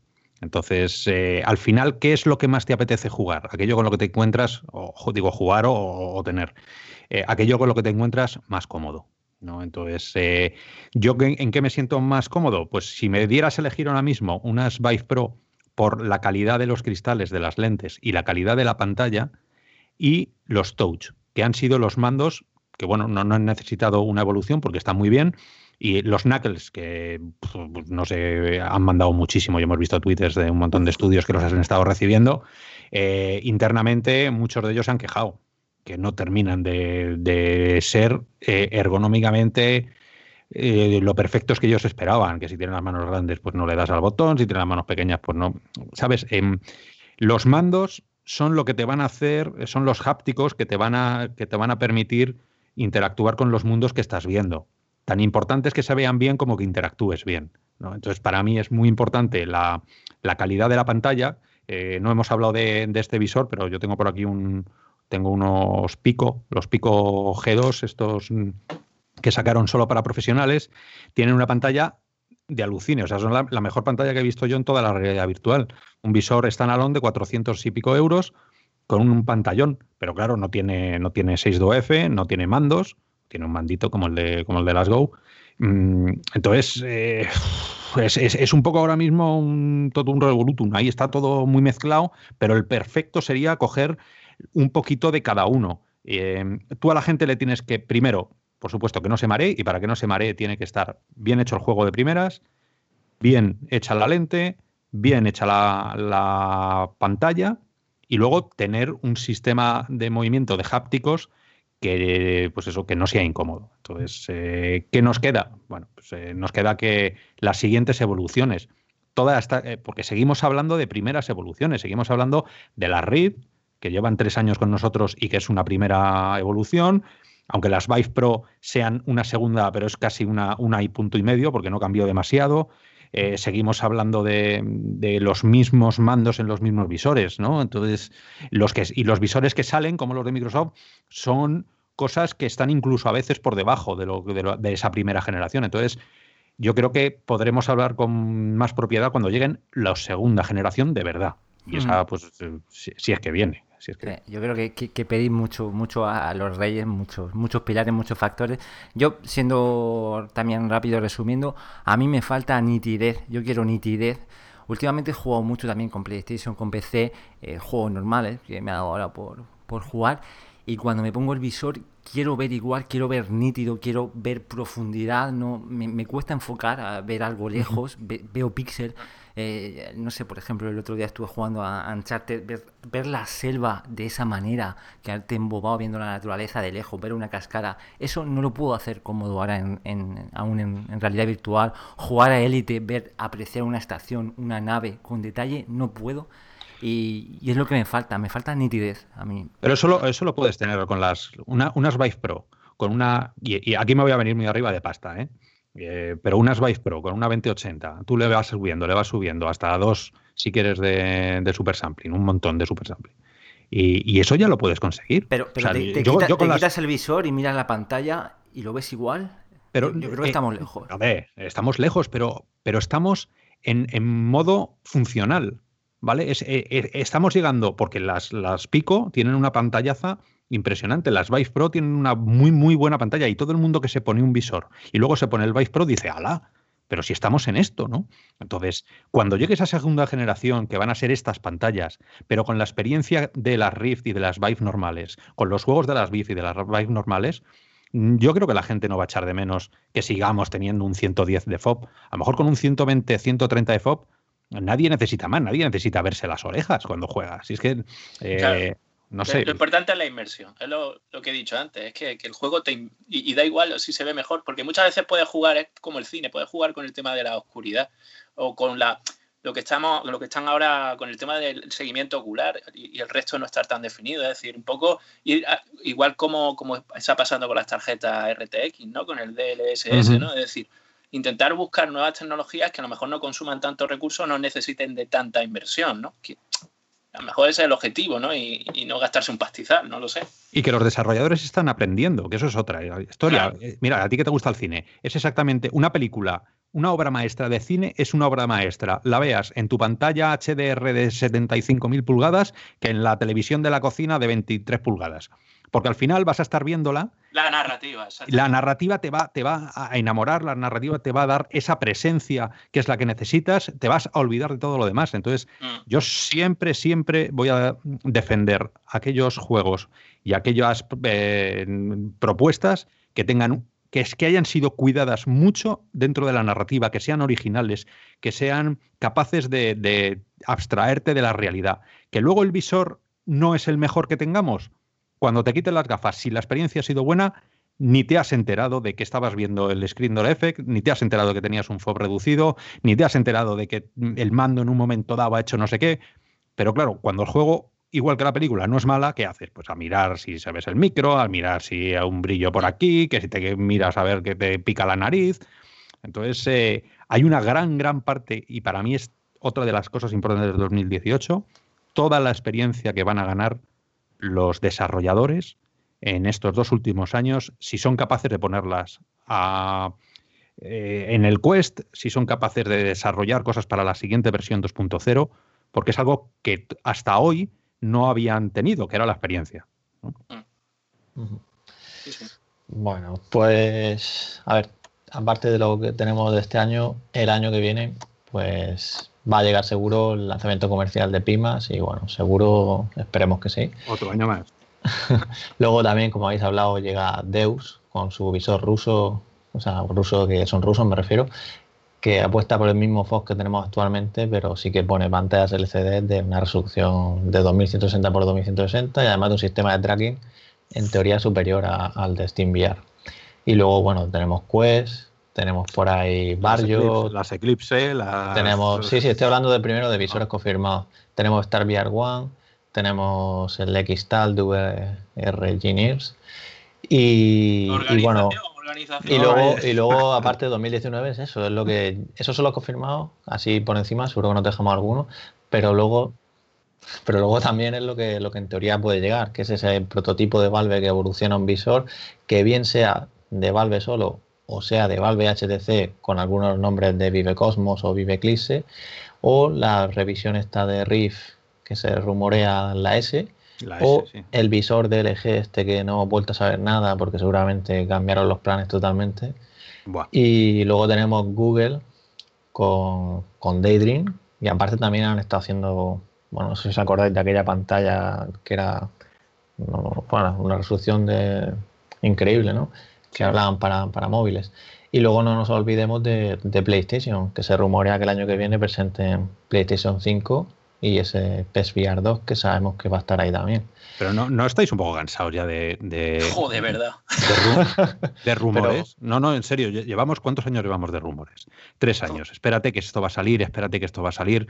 Eh, sabemos que la tecnología existe. O sea, ya no nos pueden contar la moto de no, porque es que las pantallas. No, no, no. Sabemos que hay pantallas mejores que las que tenemos. Sabemos que los precios se pueden aguantar. Sabemos que las lentes se pueden mejorar, porque ya habrás eh, tiró así la piedra en, la Conet mm. diciendo los tipos de Fresnel nuevos que estaban haciendo mezcla eh, personalizados. Quiero decir, eh, los rumores están muy bien, pero los rumores pertenecen a un mercado muy poco maduro. ¿no? Cuando un mercado está maduro, tú puedes tener, como tiene la gente de PlayStation. Oye, que dicen que va a salir el 5, pero porque tenemos el 4 súper maduro, ¿no? Porque es, es, una. Hemos agotado la generación. En la realidad virtual el problema es que no se agotan las generaciones, porque van sacando visores o quieren sacar visores ahora casi cada año, porque si no, es un si no son los rusos, serán los chinos y si no los vietnamitas. Y sin embargo, el catálogo sigue frenando. El catálogo de juegos sigue ahí, sigue ahí parado, ¿no? Entonces. Eh, Están vendiendo prototipos. Es claro, pues como Pimax, estamos vendiendo. Eh, a ver, ¿quién me quiere pagar para ser un beta tester? Pues aquí, queremos, Venga, 4.000 tíos. Pues ala, tomar estos 4.000. Anda, mira, que a mitad de camino nos hemos dado cuenta que espérate, que es verdad que la gente se está quejando mucho de esto. Vamos a intentar arreglarlo. Hay 2.000 tíos que van a vivir con eso y los 2.000 nuevos que van a llegar, o sea, yo, yo las pimas que tengo en, mi casa tienen la goma. O sea, yo me, me arranco mechones de pelo cuando me lo pongo. Y, sin embargo, habrá, habrá, habrá gente que les llegue la siguiente versión que lo tenga mejorado. Entonces, yo fui beta tester durante tres años. Ahora mismo yo quiero dejar de ser beta tester para, para ser usuario. ¿no? Y entonces eso es un poco eh, la frustración o la, tensión interna de la VR ahora, ¿no? Vamos a dejar de ser beta testers. Por eso decía yo que, desde mi punto de vista, y a lo mejor soy demasiado catastrofista, pero creo que, que se han adelantado al momento de lanzarlo. Puede ser que en algunas cosas no, es cierto, pero en otras estamos haciendo, pues eso es lo que él dice, lo que dice Oscar, es que lo que nos están vendiendo son prototipos. Oye, véndeme ya algo para un usuario final, que no me tenga yo que calentar la cabeza, porque claro. ¿Cuánto, cuánto una, una pregunta, ya que estamos así. ¿Cuánto eh, el precio perfecto de un visor de VR conectado al ordenador, cuánto creeríais que es? ¿Cuánto debería ser? Y no me no, no, no poneros en los en lo fácil de no, pues 100 euros, 200 euros. Eh, ¿Visor autónomo o, visor, conectado? No, no, no, visor, visor conectado a ordenador. Yo 100 euros, vamos. 100 euros, pero vamos yo a ver. Creo, vamos a ver. Yo creo que Sí, sí. Pero para eh, tener éxito, por supuesto. pero a ver, ¿cuánto cuesta un, ¿cuánto cuesta un monitor? ¿Cuánto cuesta un monitor bueno? ¿100 euros? Ya puedes pillar un monitor aceptable por 100 euros. Pero hay mucha más tecnología en un visor. O sea, quiero decir, si sabemos que ahora mismo, y, hablo, hay que ser contemporáneos, hay, hay que saber ponerse en el lugar histórico donde estamos. Si el tope de gama de la realidad virtual, que nadie se queja de cómo se ve, son las Vive Pro, a lo mejor la realidad virtual como todo el mundo espera que sea, vale 1.200 euros. Y todo lo que baje de 1.200 euros es una realidad virtual que, como dice David, está llegando antes de lo que debería llegar o no está cumpliendo las expectativas que tiene que cumplir. Entonces, eh, nos hemos puesto todos en la cabeza porque el ballpark, aquel famoso que dijo Palmer Luckey hace tres años, tenían que ser los 350 euros o los 400 dólares. Pues a lo mejor la realidad, si lo dijo ya, la gente va a querer realidad virtual antes de poder permitírsela. Es cierto, y este año y el anterior lo hemos constatado. Este año, en 2018, el precio mínimo de una gran realidad virtual es 1.200 euros, que es unas Vive Pro. Todo el mundo que se gaste menos de eso se va a ir dejando cosas por el camino. Entonces, mm, estoy de acuerdo. Mm. Y aparte, un monitor por 100 euros, perdona, es una papa. No, ya, pero, pero es un, pero, es un, es un estándar. Eh, a ver, es un estándar que ha evolucionado. Yo estaba hablando como un estándar, lo que quiero por un monitor de 100 euros tú puedes ver cosas perfectamente nítidas. Ya no te digo que, ese, que lleve conexión con Nvidia, que tal, con 144 Hz, pero, pero puedes jugar con un monitor de 100 euros. A lo mejor 100 euros es muy barato para, para, un visor, pero ten en cuenta que, tienes que comprar. Tienes que comprar la PlayStation, tienes que, tienes que comprar los juegos. A lo mejor no 100 euros, pero 200, 250, ¿por qué no? Un visor bien hecho, yo creo que se podría hacer. Yo creo que el precio para mí acorde para tener buena, buenas ventas y todo, eh, yo creo que debería estar en 399. O sea, ni 450 ni 400, o sea, 399. Eh, ¿Cuándo creéis que se puede llegar a eso? Pues, eh, Quiero decir, le, vamos a exigir Vive Pro a 400 Vive Pro, es que Vive Pro, tienes que tener en cuenta que Vive Pro está desarrollado por HTC y es que la firma HTC siempre, de siempre, cualquiera que haya tenido un dispositivo Android de HTC te lo puede constatar. Siempre ha inflado muchísimo los precios. O sea, cualquier gama alta de, HTC siempre ha sido más caro que, cualquier Samsung de, gama alta. Para que, te y tenía la misma, la misma tecnología. Que sean 800 euros, porque en realidad sean 900 euros. No creo yo que, que estén inflando más del 50%. Eh, 800 euros, 900 euros, más un ordenador con una, con una tarjeta gráfica con una 1080 mínimo, es que eso tendrá que bajar de precio paulatinamente según vayan las evoluciones avanzando, pero nos quedan años para que eso llegue. O sea que a lo mejor le queremos, queremos una realidad virtual a 300 euros, imposible. A 300 euros que tenemos, las Lenovo. Las Lenovo a 144 que yo lo siento, Ramón, pero un día se te caerá el ojo. ¿Sabes? pero claro, pero es, es que son 144 euros, pues igual que un monitor, como decías, un monitor que, pues vale, de, 25 pulgadas, 60 eh, hercios y, 1080, que eso ya es de hace 6, 7 años. Bueno, pues sí. Yo, yo, llegué a, sacar el tema del precio, bueno, supongo que fue un poco por lo que pasó y por lo que viví. Para mí el precio ideal era como variar el de K1, el de K2. O sea, yo no, no, no me pensé, hostia, qué sablazo, ¿no? sobre todo cuando estaba empezando todo, ¿no? Me refiero, creo que varían 300 y pico euros o así al cambio. Es que no me acuerdo exactamente, porque hace ya unos años de que lo pagamos, pero eso, que, yo ese precio fue lo ideal, pero cuando yo vi el precio de Riff en su momento, ¿no? que al final es lo que habláis, 800, 900, no me acuerdo exactamente, pues a mí se me quitó medio un bajón tremendo, ¿sabes? O sea, yo lo tenía claro. No, no pensáis que estamos hablando de cosas eh, que estamos eh, surfeando el límite de la tecnología, ¿no? Que esto tiene un precio. ¿Qué valen unos esquís? Eh, así de último modelo. ¿Qué valen unos palos de golf? ¿Qué vale una tarjeta gráfica? ¿Qué, vale una tarjeta gráfica de último modelo? ¿Qué te vale un iPhone X? ¿Qué te vale? O sea, pues es que las cosas. Mil euros. Claro, la, si la franja del solo mil euros, está claro. Si quieres ir ahí, pues tendrás que ir ahí. Todo lo que sea abajo es funcional. No digo que sea malo. O sea, yo, yo tengo un Xiaomi de 180 euros y cada vez que hago una foto pues me echo a llorar. Pues vale, pero yo he pagado, he pagado 180 euros, que, que encima que, más quiero, ¿no? por, eso, por eso el precio de la RIF a día de hoy para mí es espectacular, porque no son no están ahora 400, ¿no? 400 y pico. Muy, muy buen precio ahora mismo. Claro, es un precio perfecto porque tiene una experiencia, a lo mejor podéis decir que no es premium, pero yo la veo premium a un precio oye, de, derribo, ¿no? Lo que pasa es que, claro, luego hay una inversión detrás, pues claro, de un PC, de una tarjeta gráfica, ese es el problema. Por eso yo creo que el futuro está en el standalone, ¿no? Porque, porque la gente no se va a permitir gastarse 2.000 euros en la realidad virtual, ¿no? Pero es que esa no es, no es la realidad virtual que, en particular yo quiero. O sea, yo a mí las Quest, que yo sé que todo el mundo saliva con ellas, pues yo con las Quest soy un tío bastante no sé, a ver, a ver qué hacen, ¿no? Pero es que yo lo que, sabiendo lo que es la realidad virtual, cuando le metes super sampling, sabiendo lo que es la realidad virtual, cuando un desarrollador tiene una potencia detrás para hacer un juegazo, joder, pues eh, es, como volver a, volver a jugar al teléfono. Esa, experiencia plus o premium o lo que tú quieras la va a tener igual que tiene un coche que es un Mercedes y no te compra, yo qué sé, un SEAT, ¿no? No, pero una, una, una, completa. Buen ¿no? SEAT, pues, cochazo, ¿no? Pero... No, pero, pero, pero hay un problema ahora mismo de, precio porque volviendo a mi monitor de mierda de 100 euros, con un ordenador mediocre puedo jugar a juegos muy, muy, muy potentes en pantalla y eso no lo puedo hacer en realidad virtual. O sea, en algún momento esa tecnología tiene, tiene que bajar de, de precio sí o sí o haber un problema. Efectivamente que siempre puedes tener la tarjeta gráfica más bestia del, del planeta porque además interesa y gusta y, y somos muy frikis pero tiene que bajar. A, mí ahora mismo el precio de, de Vive Pro me parece prohibitivo, es muy bueno, es el mejor, pero, pero es muy caro. El mejor en conjunto, me imagino, porque también tenemos Odyssey con las mismas pantallas. No, Vive Pro es mejor. Odyssey no puede, no puede. Odyssey es un quiero y no puedo. No, ya, pero me refiero en conjunto. O sea, está claro que por el tracking y todo, pues sí, sí.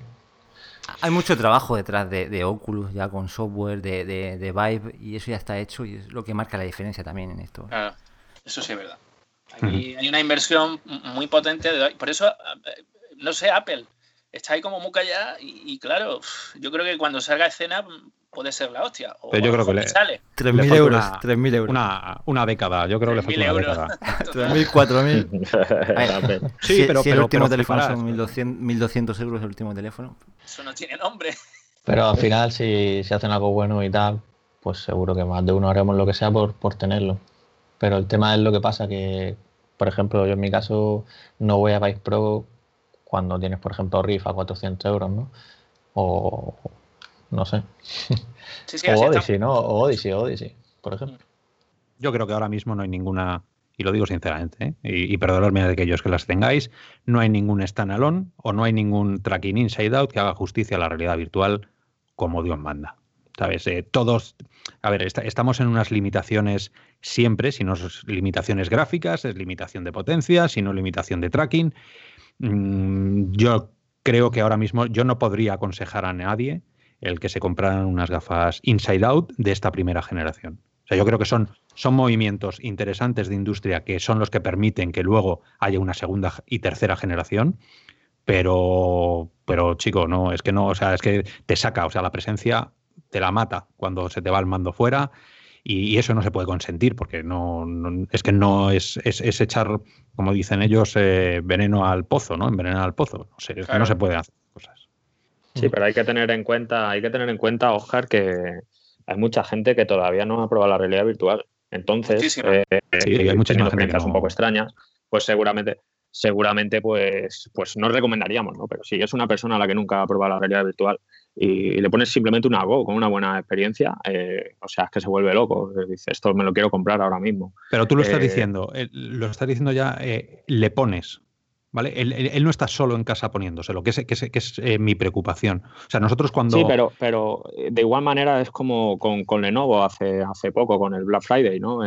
mucha gente se acerca a la realidad virtual gracias a Lenovo. ¿Y cuánta gente de esas se, va a devolver Lenovo o va a decir, lo dejo ahí y dentro de tres meses tú hablas con ellos? Ah, no, el cacharro lo tengo ahí, lo he puesto a la venta. Sí, pero, yo, no, creo que sea problema del tracking, sino de las otras características. Sí, sí, hablo de un conjunto. O sea, a ver, Lenovo estamos hablando de lo, de lo, de lo menos lo menor. O sea, ya sabes, o sea, es que menos, menos de eso son que te den las dos lentes, ¿sabes? En una bolsa de plástico y tú te las montas. O sea, es, es ya. Lenovo es lo primero que. Bueno, pues que hay que tener quiero decir que hay que tener mucho cuidado con las mm. experiencias primeras de la gente. Una, una, cosa, que, ya por cerrar el tema de los visores, eh, bueno, habéis hablado antes del marketing, ¿vale? Que creo que también es un factor importante para que la gente lo conozca, porque al final si no, no, nos interesa. Eh, de todo lo que, o sea, quiero decir, al final son los contenidos los que necesitamos ahora mismo y da igual los visores.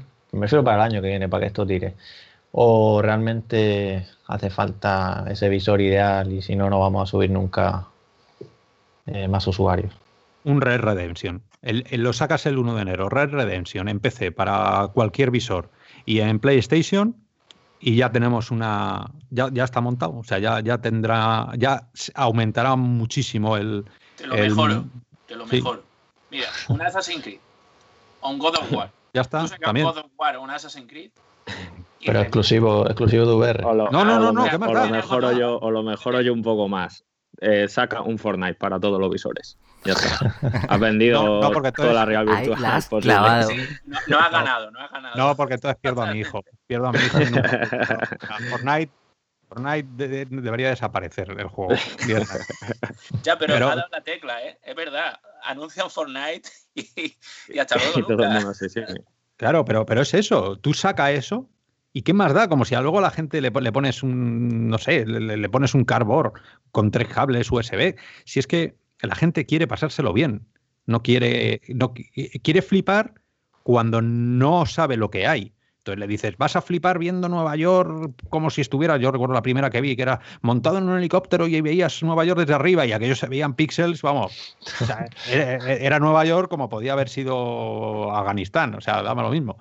Pero la gente quiere eso, a no ser que tú agarres al gamer y te le lleves ahí de la solapa y le digas, toma, pues eso, ¿queréis Fortnite? Pues toma un Fortnite. Ya está. Y con eso ha explotado la... Pero claro, Pero falta contenido de calidad, es lo que estamos hablando. Es decir, yo el otro día os preguntaba por, por, el, por el WhatsApp, porque tengo a mi hija dando dando las calzadas romanas, o sea, con, con, cuatro años, maravilloso, esto es maravilloso, a ver si las cosas cambian porque no ves cómo está la sociedad. Y entonces, oye, pues se me ocurría, ah, no, no me gusta que esté muy expuesta a la realidad virtual por el tema de, de su edad, ¿no? Y, y, poco, pocos contactos ha hecho, pero algo ha hecho. Y digo, oye, ¿y si hubiera algún programa donde ella se viera dentro de, de, Roma, ¿no? Y, y, viera las calzadas y viera a la gente, aunque fuera mal, pero por lo menos viera las túnicas y era, no sé, un poco, como he dicho antes, ¿no? Una especie de Assassin's Creed, ¿no? y, y, eso falta, eso no existe. O sea, y, un software mucho más enfocado al tema de formación, porque la formación también es un campo que, desde mi punto de vista, la realidad, la realidad virtual se puede, puede beneficiar muchísimo, ¿no? Y, eso no se está explotando, ¿no? Igual que el tema de las fobias, ¿no? El tema de la psicología, ¿no? En fin. Pero porque no hay, no hay parque de visores. O sea, si, tú te pones con los desarrolladores, y nosotros hablamos mucho con los desarrolladores, y te dicen, pero ¿cómo me voy a embarcar en un proyecto que vale una millonada para luego que Oculus o Vive no publiciten sus propias gafas. Es que, es, que si yo tuviera que hacer una, aplicación ahora mismo, me lo pensaría mucho si voy a la VR. Porque digo, ¿qué, voy a vender? Voy a vender por el, el 0,001% de lo que vendería si fuera monitor. O sea, yo entiendo que la realidad virtual tiene un componente muy grande fuera del juego. Y aparte, de hecho es donde, se está, donde está el dinero real de la realidad virtual ahora mismo es en el business to business que le llaman, que es las empresas. O sea, BMW la tiene realidad aumentada para desmontar los motores con sus trabajadores. Eh, sé que hay gente en Qatar haciendo cosas con realidad virtual para ayudar a trabajadores de los muelles. Estados Unidos con su ejército. Estados Unidos con su ejército. Bien, ese, eh, ahí es donde se mueve la verdadera pasta. ¿no? No, no 10 euros de juego ni 20 euros de juego, sino millones de contratos. Ahí es donde se mueve.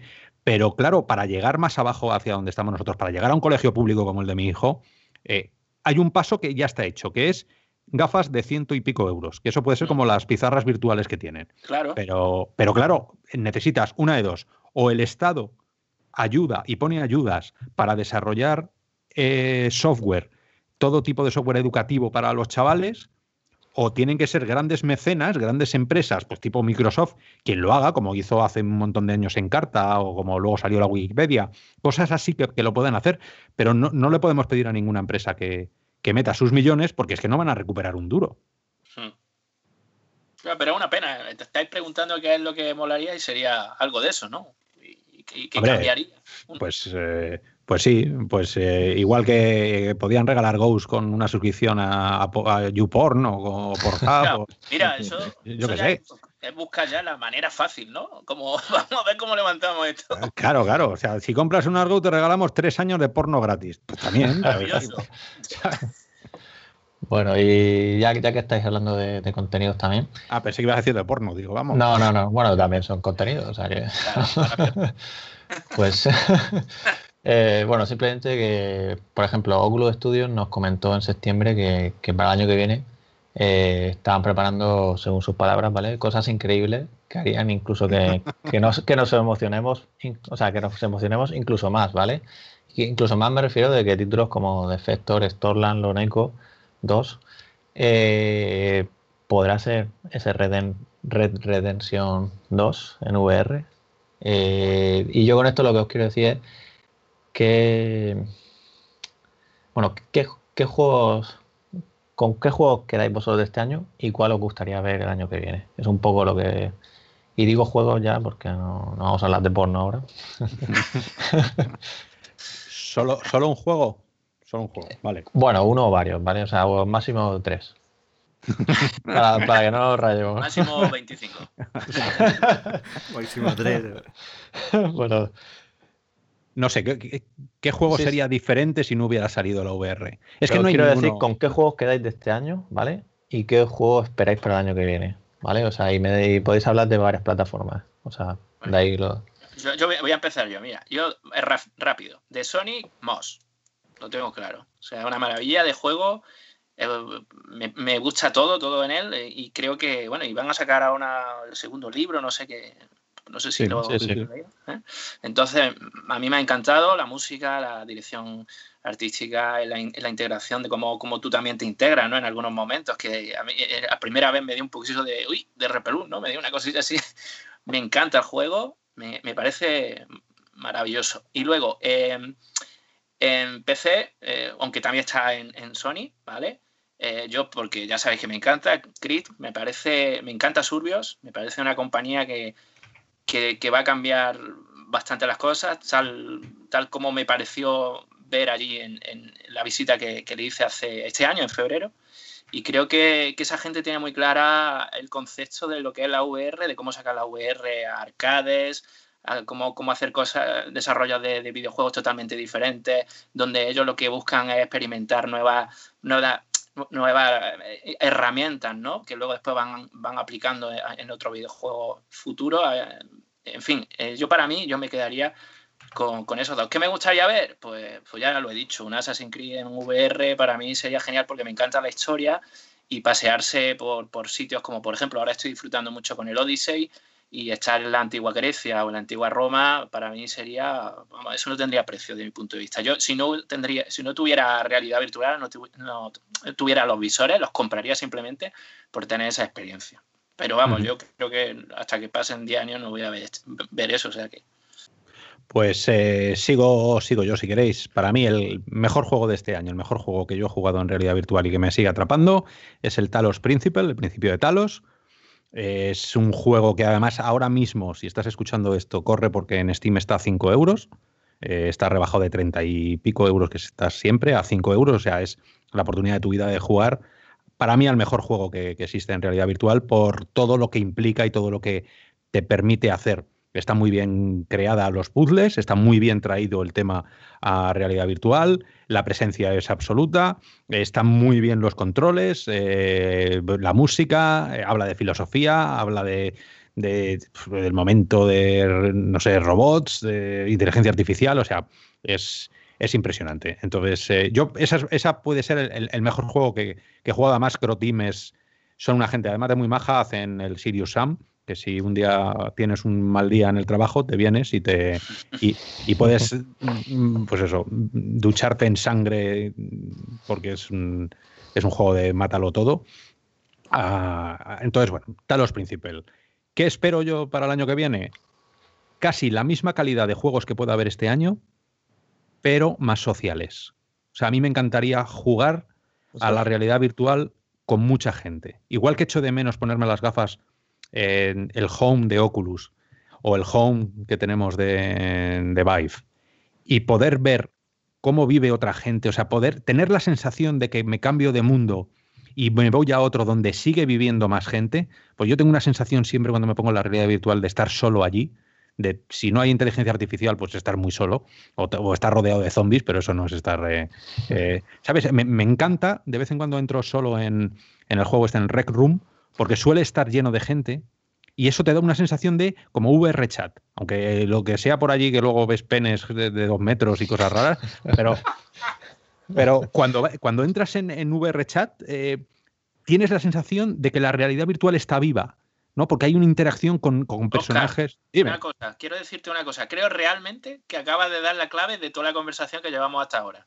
Es decir, ¿por qué no funciona? Y yo no había caído, pero ¿por qué no funciona la VR? Oye, porque es una, una experiencia demasiado solitaria claro, pero, eso, es, es, que ya lo dijo Carmack hace mucho, mm. lo dijo, dice, la realidad virtual necesita gente.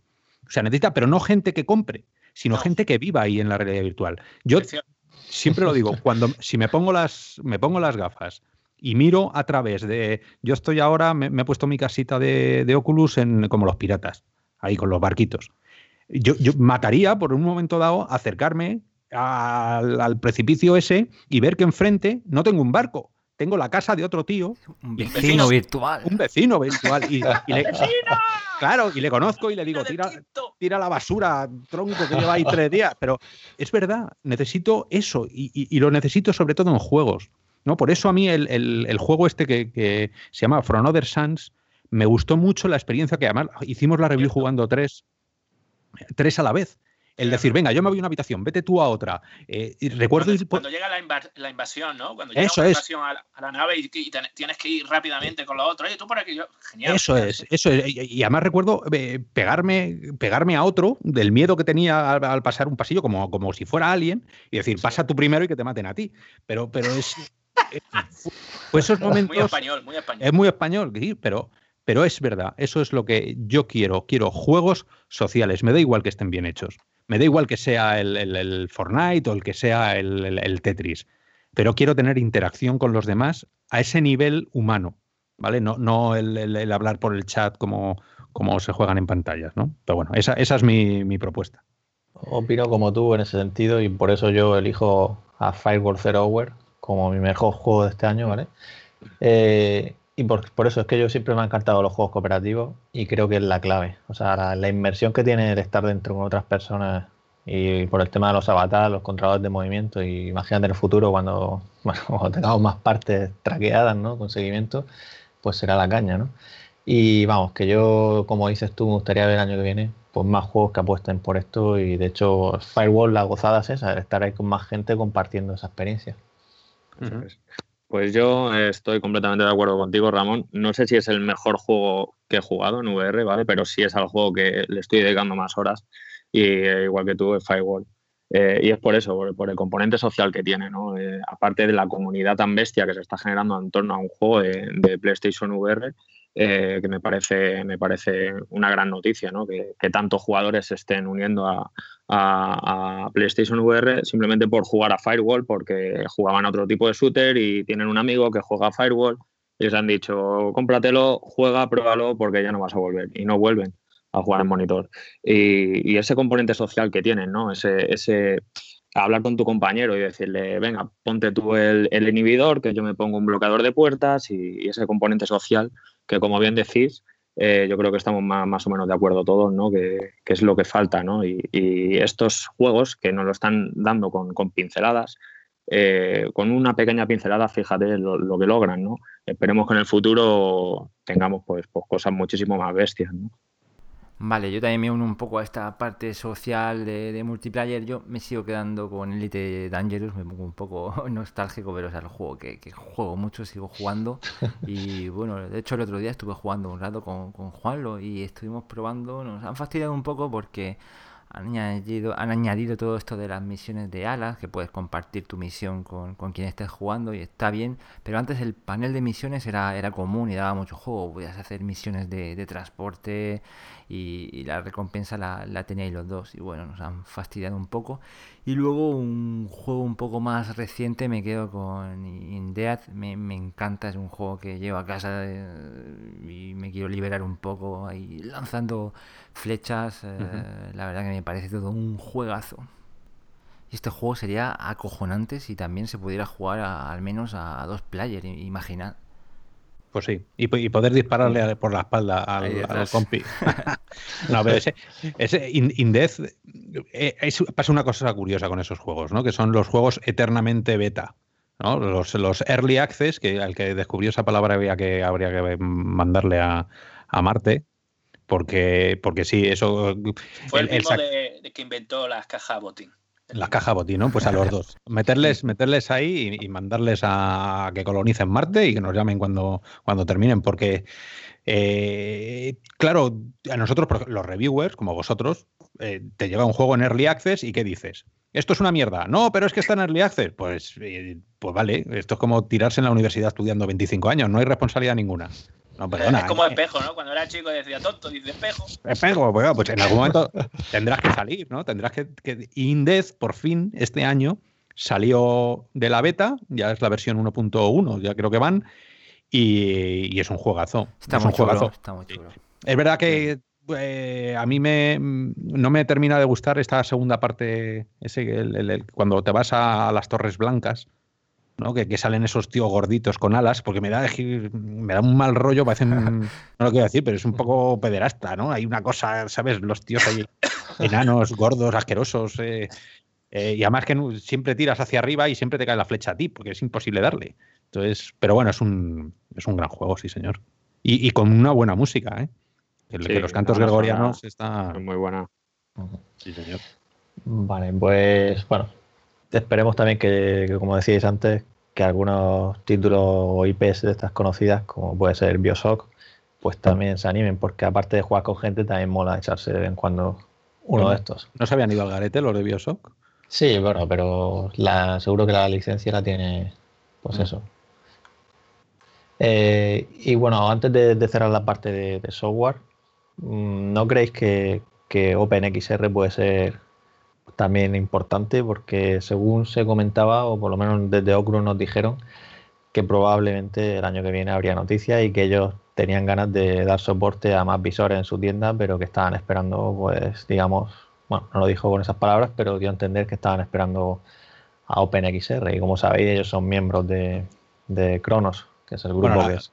La gente que no sepa lo que es un estándar abierto en el cual todo el mundo debería ser compatible no hace falta estar sacando versiones para todos los visores. Eh, yo soy muy reticente. Yo no me creo, igual que el año pasado me creía todo, yo este año ya no me creo absolutamente nada. Son todo buenas propuestas, son cosas muy políticas. ¿no? Sí, sí, claro, nosotros vamos a entrar en el estándar. Luego las exclusivas van a seguir existiendo. Y eso está claro. Pues eh, me da igual que, que el juego sea compatible con Vive, pero me lo vas a comprar a través de mi tienda y como yo estoy vendiendo las Quest, o estoy vendiendo mi, el posible S, que van a sacar Rift S, eh, de momento te voy a meter la exclusiva un año para esto. Con lo cual, el estándar queda muy bonito. Tú cuando le das a un Real o a Unity, exportar en OpenXR, ya está, no tienes que hacer nada más. Pero claro, luego si no tienes acceso de otros, desde otros visores, es un poco el chocolate del oro. Es, pues eso, un apaño que han hecho muy bonito porque todo esto va de publicidad, del buenismo en la publicidad. Somos todos de la manita, pero pero eso ya lo tienes con, con los juegos tradicionales. O sea, tienes Origin, que EA saca ahí su Battlefield, y tienes Steam, donde Valve saca sus juegos, ¿vale? Cuando en teoría, bueno, cuando sigan haciendo más cosas, ¿no? Eh, yo creo que. Pero bueno, tú tienes tu monitor, como decía Alex, de 100 euros, y puedes usar Steam o puedes usar Origin, ¿no? Mm, yo creo que, que hace falta para facilitar también un poco, no solo a los desarrolladores, sino también a los que fabrican los visores. Que, que al final viene a ayudar a los dos. Sí, sí, a ver, repito que es una buena. son buenas iniciativas y son iniciativas que bueno, tampoco le interesa a mucha gente, te digo. ¿eh? O sea, el usuario de a pie le, trae sin cuidado cómo funcionan las cosas. Él solo quiere saber en qué tienda se lo tiene que comprar. Y ahora que va a salir la, tienda nueva que va a sacar un Real, eh, eso va a ser un pelotazo. bueno, Epic, Epic, ya está funcionando. Claro, claro. O sea, pero esa tienda cuando, cuando empieza a funcionar en VR, que no sabemos ah, cómo va pues cuando si, si, si, empieza a salir ahora en VR y es una gente que está dando el 90% a los desarrolladores en contra del 20, o sea, del 80 que le daba Steam, han entrado en una guerra ahora todas las tiendas de veniros a mí desarrolladores que yo solo cobro el 1%, yo solo cobro el 2%.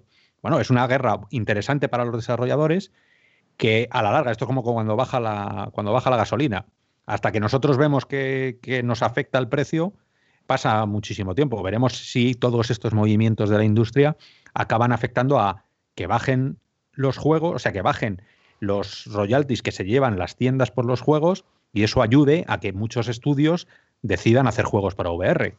Pero bueno, eso, eso yo creo que este año no lo vamos a ver, el año que viene tardaremos a ver esa guerra en que acaba.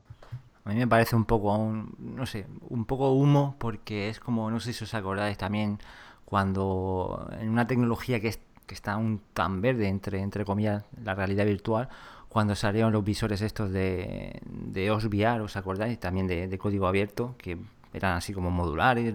¿En qué ha quedado este, estos, estos visores? En nada. En, cero latency han quedado. sí, Bueno, y, hablando de cero latency, también otro de los temas que, bueno, Oscar, Oscar lo sabe bastante en Gamescom, arcades era una de las palabras que, que bueno, que parecía que, que era lo que lo que se estaba moviendo ahora, ¿no? El tema de los arcades. Aunque precisamente hace poco, o sea, fue el, viernes, sale una noticia, el viernes pasado, de, que IMAS, IMAS VR, ¿vale? sus arcades que estaban montando por distintas ciudades del mundo, pues han visto que no les daba, no les salían los números y han decidido cerrarlos todos. Con lo cual siempre te ves los titulares en muchos medios que, que si la VR es un fracaso, que si... Porque son, son la madurez del, mercado se los come, ¿no? O sea, no, no, no saben adaptarse. Porque nosotros ya lo dijimos desde hace el, yo creo al principio ¿no? de, los tiempos de esto, hace 3, 4 años, ya hablábamos, a la gente le tienes que dar cosas que no pueda tener en casa para que se acerque a un arcade. Y ahora nosotros estamos hablando mucho con arcades y estamos eh, teniendo conversaciones, incluso montándolos, ayudándoles, y siempre lo que les aconsejamos es busca una experiencia imposible de recrear en tu casa, porque como sea fácil de recrear en casa, yo no tengo que ir a ningún lado. O sea, si, si yo cuando tenía 14 años tuviera una recreativa en mi casa, pues no pisaba el salón recreativa y no, y no iba a echar los cinco duros que le echaba. Entonces, eh, tenía que tener cosas que no tenía en casa. Luego las consolas mataron la recreativa. Pero hasta que eso llegó, hubo muchos años y luego los, los recreativos se, fueron, fueron evolucionando. De repente ya no era una recreativa de come coco, sino era una recreativa donde te sentabas con un volante y jugabas al Sega Rally, cosa que no podías tener en casa, o tenías el Time Crisis con una pistola. O sea, los recreativos siempre te tienen que dar un punto más de lo que puedes tener en casa. Entonces, montar una recreativa o montar un salón recreativo con un Arizona Sunshine, que lo tiene todo el mundo en su casa, con unas gafas, pues yo qué sé, de lo que sea, en un espacio de dos metros por dos metros, que es lo que tengo yo en mi casa, es imposible. Y encima me vas a cobrar 30 euros. Te van a ir una vez, pero no van a repetir jamás. Entonces la gente tienes que darle, mira, cero latency. Cero latency no está muy bien hecho. El tracking es bastante penoso.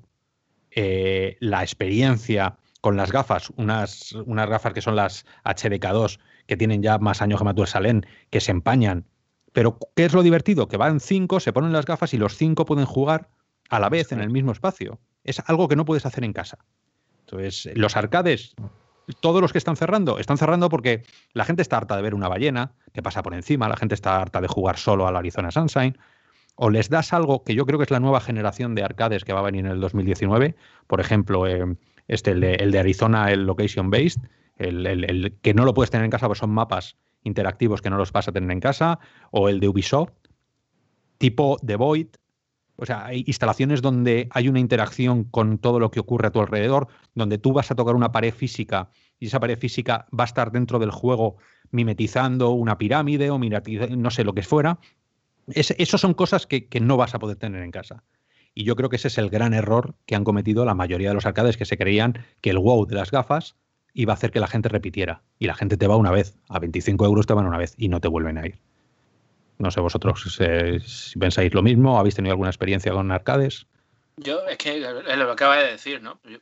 no, sé, también soy un poco misántropo, ¿no? Es decir, yo entiendo lo del tema social, que, es lo que has dicho y, creo que has dado la tecla, pero yo soy un jugador muy, como muy, muy a mi bola, ¿no? me, gusta jugar solo y entonces como, como es lo que tú has dicho, yo también tengo mi espacio aquí en mi casa, la hice hace poco y, ¿para qué? ¿Para qué me, voy para allá? Y yo creo que ese es el gran problema, ¿no?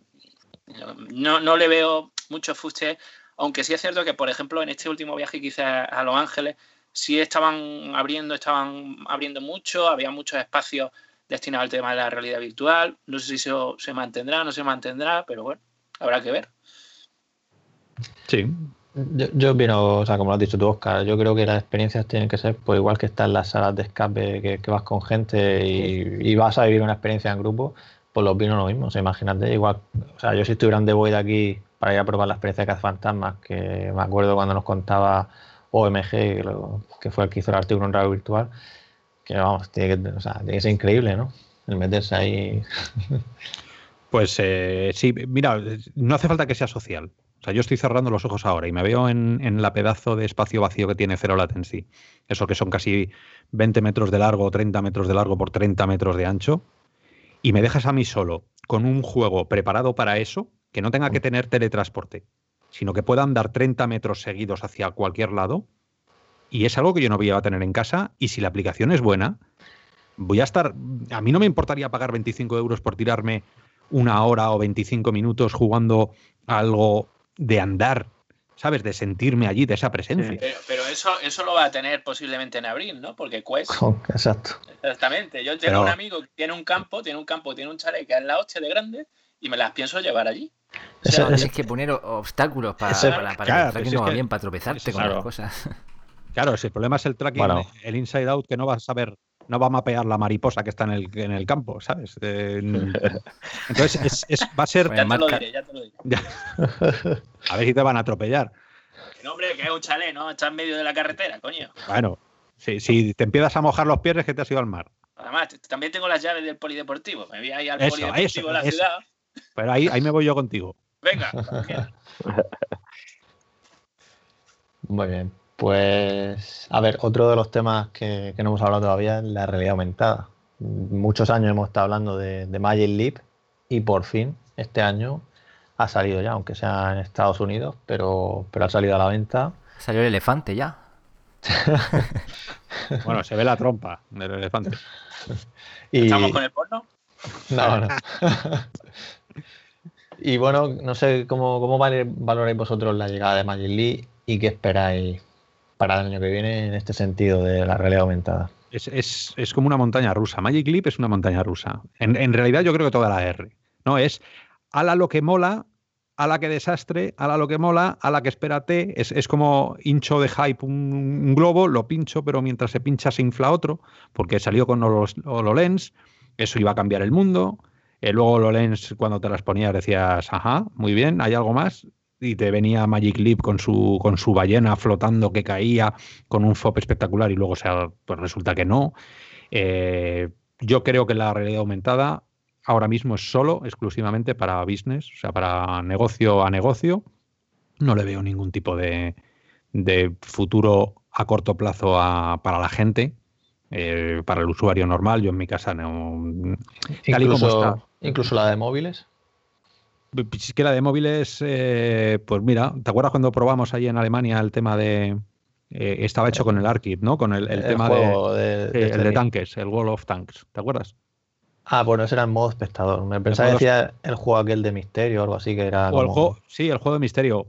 Bueno, si tienes un, tienes, eres el poseedor de un estupendo y majestuoso iPad Pro, pues lo vas a ver bien. Si tienes un Xiaomi como el mío, pues te vas a ver el pulgar. Entonces, eh, si es que el problema es la presencia, y la presencia en, en, en, realidad aumentada se conseguirá, yo creo que le faltan pues otros 5 o 6 años. O sea, si la, si la realidad aumentada nació 3 4 años después de la realidad virtual, sigue estando esos 3 4 años por detrás. Que no quita para que haya gente que esté haciendo cosas maravillosas y, y bueno, estén dando los pasos necesarios para que para poner los ladrillos donde se van a sustentar todo lo demás. Pero bueno, a día de hoy es un...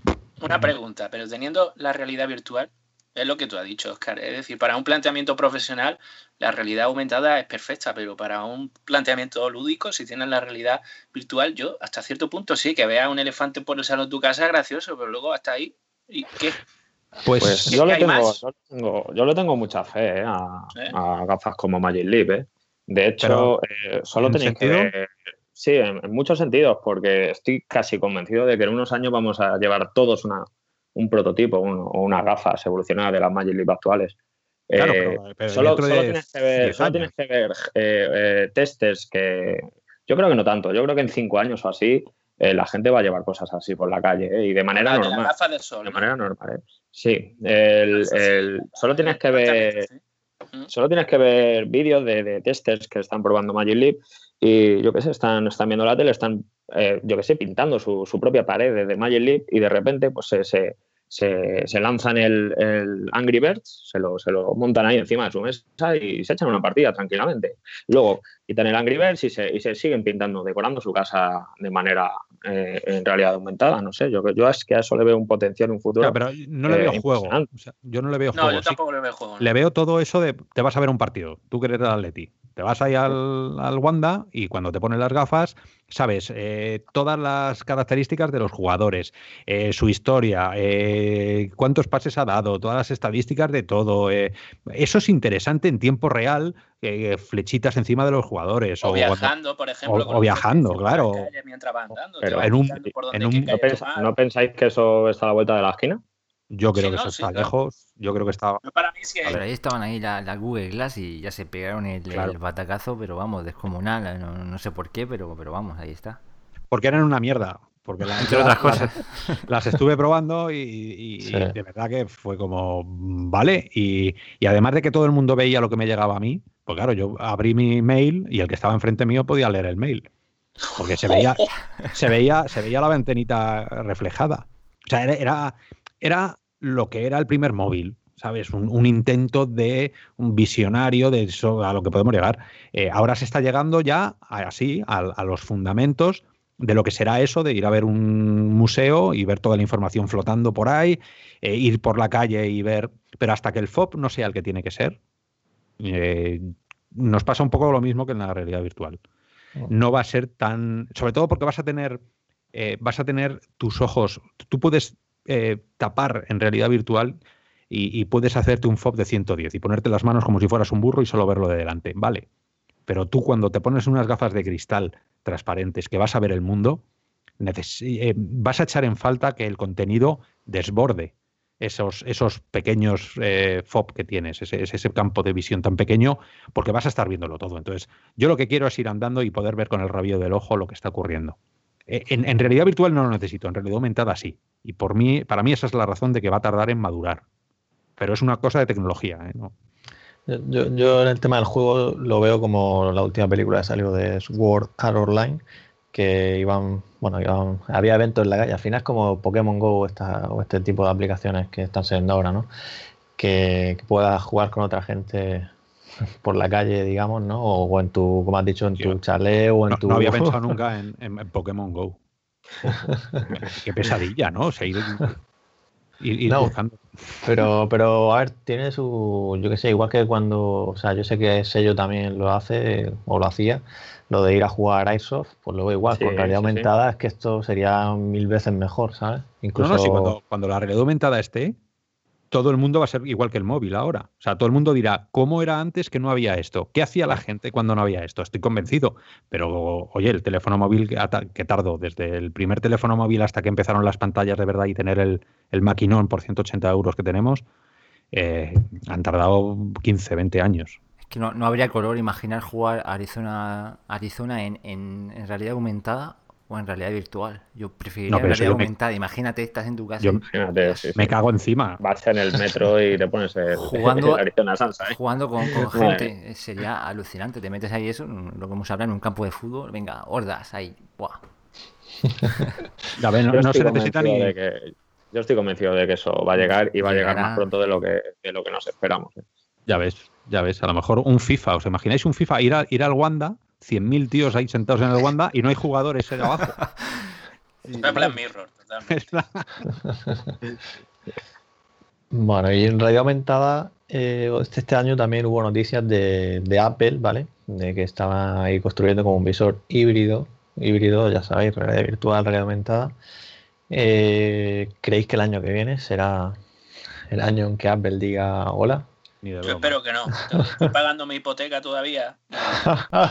Sí, sí, es un poco la, película de todos los especiales de Navidad. Veremos a Apple el año que viene en realidad virtual. Sí, es, es el año que viene habrá Pimax, habrá Apple y habrá, ¿cómo eran estos? Los, los, los rusos. Los, no, los mandos estos que nunca más, los Sixen, ¿no? Los, los que nunca más se volvieron. Los de STEM, eh. madre mía, los de STEM. Los de STEM. Esas son las tres preguntas de todos los años. Eh, está resuelta de momento. Pues nada, yo creo que no. Apple, Apple le quedan le quedan muchos años todavía. Gracias a Dios. Sí, hombre. Sí, yo, yo creo que tampoco. Yo creo que Apple primero tiene que ver que hay una base firme eh, de realidad virtual. Apple saldrá a la, aumentada. Apple, si el año que viene saca algo. O bueno, realidad aumentada. Saca aumentada. Yo en virtual aquí matizamos que hablamos del visor, no del móvil, porque ya tiene RX ahí y no. Claro, claro, no, no.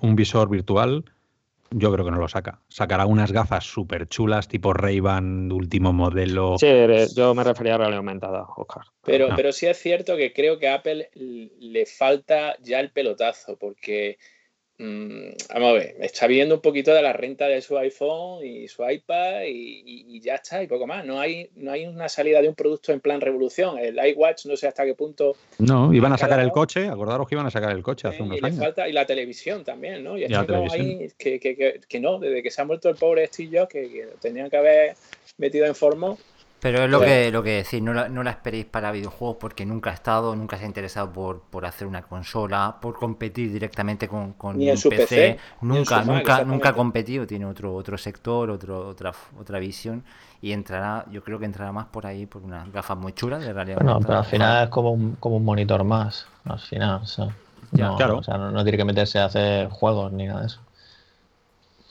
Sí, pero ahí el monitor de 100 euros no lo encuentras en Apple. no, no, Vale, y seguimos analizando cosillas, hemos hablado ya de, visores, de, software. En cuanto a la locomoción, ¿esperáis algo en eh, el año que viene que evolucione un poco en este sentido? ¿Algún tipo de andador? ¿Cómo lo veis? Pues lo veo complicado. Yo lo veo. Es que, a ver, a ver, la, la gente que esté escuchando ahora va a decir, vaya, Vaya grupo vaya programa. No, vaya programa. voy, a, voy, a, vender las gafas mañana porque, no, hombre, que sepáis que, que, nosotros somos muy exigentes. Eso siempre, porque somos reviewers, estamos al, en lo último de lo último, ¿no? Entonces, eh, que no quita para que disfrutemos, que este año hemos disfrutado todos, si no de un juego, de otro, o de unas gafas o de otras. O sea, aquí hay todo para divertirse. Ahora, preguntas con criterio y con un poquito de experiencia. Yo creo que el háptico es algo muy, muy, muy, muy imposible. O sea, el háptico, los guantes, eh, los olores, eh, toda la parafernalia de, hardware que se está haciendo. Eso va a ir muchísimo más lento que todas las otras tecnologías porque estás hackeando los sentidos y eso es algo prácticamente imposible de hacerlo barato y hacerlo sin, sin demasiados aspavientos tecnológicos de cosas enormes. Dicho lo cual, eh, un andador yo creo que no. Yo creo que el Caz, el Caz Mini y el, y el Thread, todos los Threadmills estos que han sacado, no dejan de ser un intento de solucionar un problema, ¿no? Y cuando ese problema, cuando todo el mundo deje un poco de marearse por alguna, yo que sé, Palmer de, de ex Oculus quería sacar, dice que lo tiene ya dentro de unos meses, sacará una manera de no marearse. Bueno, cuando estas cosas dejen de hacerlo y además completándolo con experiencias como la aplicación del Natural Locomotion de nuestros compis, eh, te van a permitir hacer como que andas, pero sin andar. Para lo demás, aparatos que valen una pasta y que tienen, pues a lo mejor, mira, para un arcade, para una experiencia en un parque de atracciones, pero yo no me veo en casa con. Y, que dan miedo. ¿Viste los vídeos estos del este de, Google, la especie de patines? O sea, yo lo estaba viendo y digo, madre mía, o sea, es que te, pueden matar. Pues, te puedes abrir la cabeza. El vídeo era de, un producto de 2006. Ya, o sea, porque Google era, una patente, solo, solo era eso. da, igual, pero, da miedo, ¿eh? todos hemos visto vídeos de cosas súper raras y mira, cuéntamelo, Ramón. La, no, no, yo estoy la experiencia con el brasileño de era, los no, los cibersos, ¿no? O sea, aquello era, yo te veía a ti que parecía que se iba remando, o sea, ibas eh, como haciendo la croqueta por el suelo y era la imposible. La verdad es que no, me lo vendieron, desde luego que no.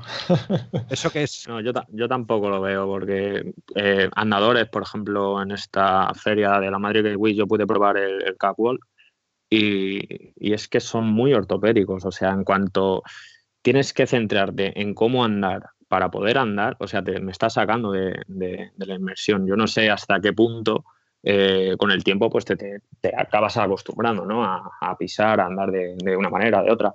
Pero en el mismo momento que te, que te montas en un cacharro de estos y, estás nada más que pendiente de cómo dar un paso hacia adelante, hacia atrás y que se refleje fiel en, la experiencia que estés, que estés eh, disfrutando, eh, es que me saca, me saca de la inmersión. Yo, vamos, yo creo que, una de las cosas que sería interesante es como lo que has dicho de Palmer y como la tecnología que, salió de Ototec, que lo que hace es que te emite vibraciones a través de, los huesos, ¿vale? Y que digamos que mete ruido en tu sistema, o sea, en el cerebro, mejor dicho, ruido, para que tu cerebro ignore, pues, eh, la, o sea, ¿cómo se llama? El efecto de, Ah. Vértigo, sí. No, no, me refiero a la, la, inercia. La inercia. Sí, sí, lo, que, lo que estás viendo, o sea, te estás moviendo, pero no te estás moviendo, ¿no? Esa, esa es...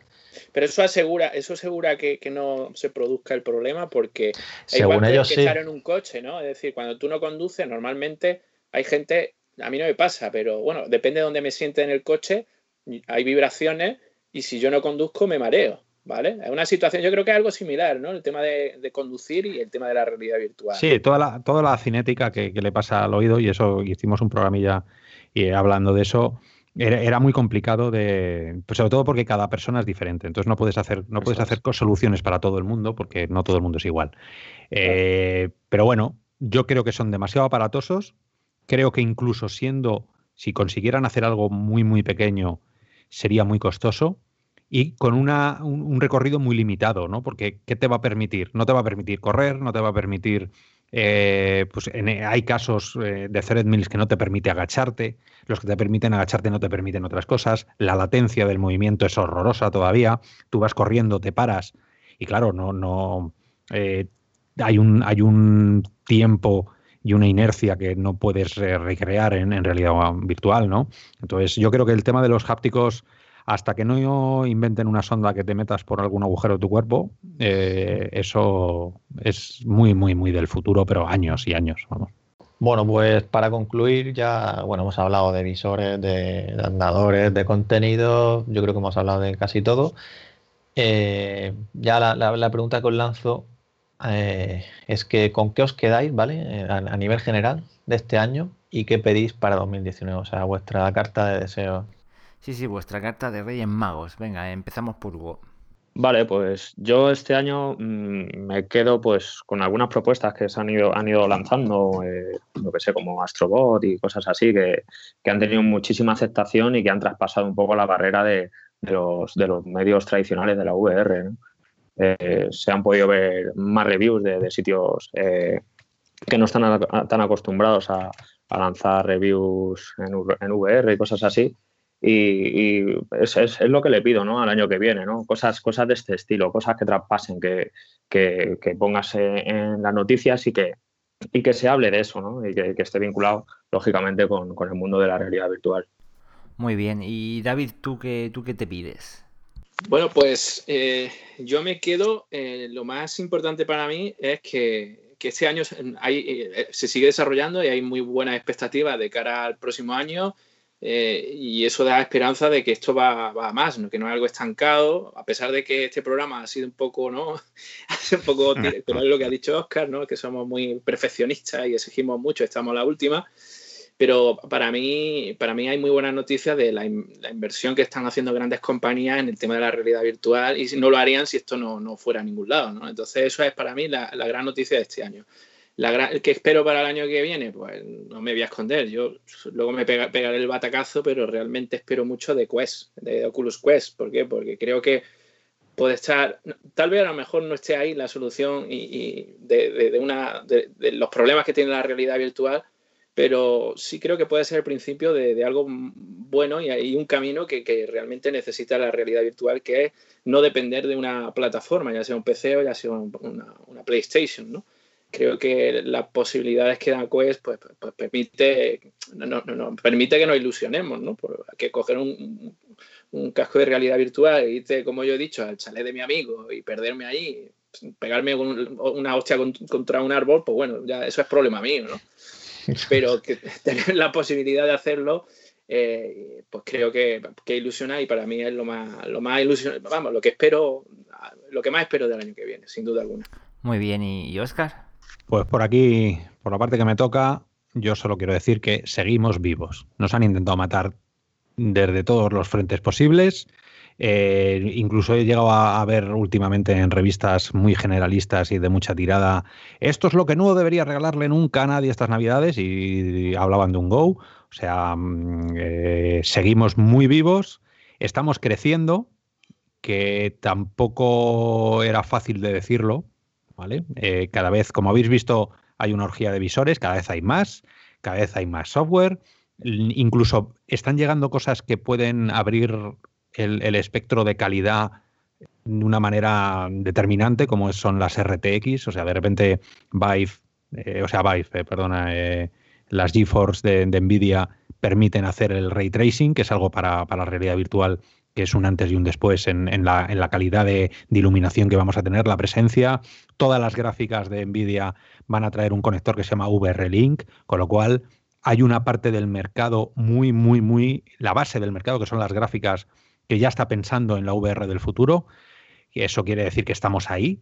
Eh, el Oculus sigue viva, no sabemos cuánto de viva, no sabemos si está muerto y como al CID le mueven con, así con unos hilos, porque tampoco vamos a saber nunca si, si las salidas de Iribe y las salidas de, de Car, o sea, de toda esta gente que de, Palmer y todo esto fue, fue por desavenencias o porque se quieren quitar de en medio cosas, eh, las metieron dentro de Facebook.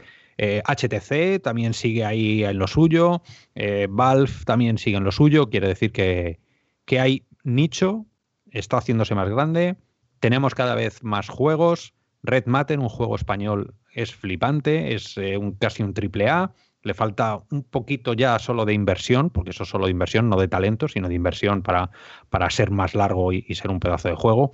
Eh, pues eso, que tenemos la cultura, tenemos la experiencia y el año que viene será una piedrecita más. Que nadie se espere grandes megacambios para que luego, o sea, aguantar los caballos ahí y eh, no, no caigamos en lo de todos los años, de el año que viene va a ser, no. Si pensamos que el año que viene va a ser un poquito mejor que lo que tenemos, que es lo que todo apunta, yo con eso me conformo. Pues yo poco que añadir, coincido mucho con vosotros, así que voy a ser breve. Eh, me quedo con la gran cantidad de contenido que ha salido este año y de calidad en realidad virtual. Y nada, esto sigue creciendo, lo vemos en, en real virtual, cada vez somos más usuarios, hay que estar contentos. Y nada, para el año que viene me gustaría saber un poquito más ah, de esto de la, del seguimiento ocular, me parece una tecnología súper interesante y, y nada, a ver si nos depara sorpresas. Yo, bueno, sí, igual que vosotros, creo que, hemos visto que, esto sigue, la gente, bueno, las empresas siguen apostando por ello, a pesar de que se hable mucho de, me acuerdo que se hablaba este año también de que si esto, que si la VR estaba muerta, ¿no?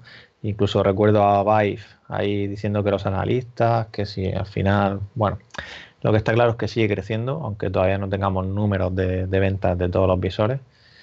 Pero, pero eso, y salen grandes contenidos como visto este año. Y yo lo que, lo que pido para, para el año que viene es que, bueno, también como decía David, yo creo que Quest puede ser una, pieza clave, ¿vale? Para hacer que esto llegue por, su precio y por sus características, ¿no? Y, no, me quiero olvidar tampoco de, ese nuevo visor de, que podría llegar de, de Valve o HTC, no sé si, preferís que sea Valve solo. Eh, eh, eso es un rumor, no lo queremos decir, pero lo hemos comentado muchas veces y lo que queremos es ese pack de Half-Life 3, la, palanca de Freeman VR con tracking y... A ver, ahora mismo es un rumor, pero está claro que HTC sabemos que está haciendo algo y bueno, el Valve sigue haciendo prototipos, ¿no? Entonces yo lo que digo es que si se confirmara eso, pues, también puede ser un gran aliciente, ¿no? Como has dicho tú, ese Half-Life en VR puede ser ese. Póngame tres. ese juego que, que, llame la atención, ¿no? O sea, si lo quieres jugar, en este caso sí que sea para VR, porque de verdad es que no se puede vivir de otra manera en monitor. Muy bien, vamos a ir cerrando este gran programa. La verdad que hemos pasado un buen, buen rato aquí juntos eh, con este pedazo de, equipo de, de, Real o Virtual.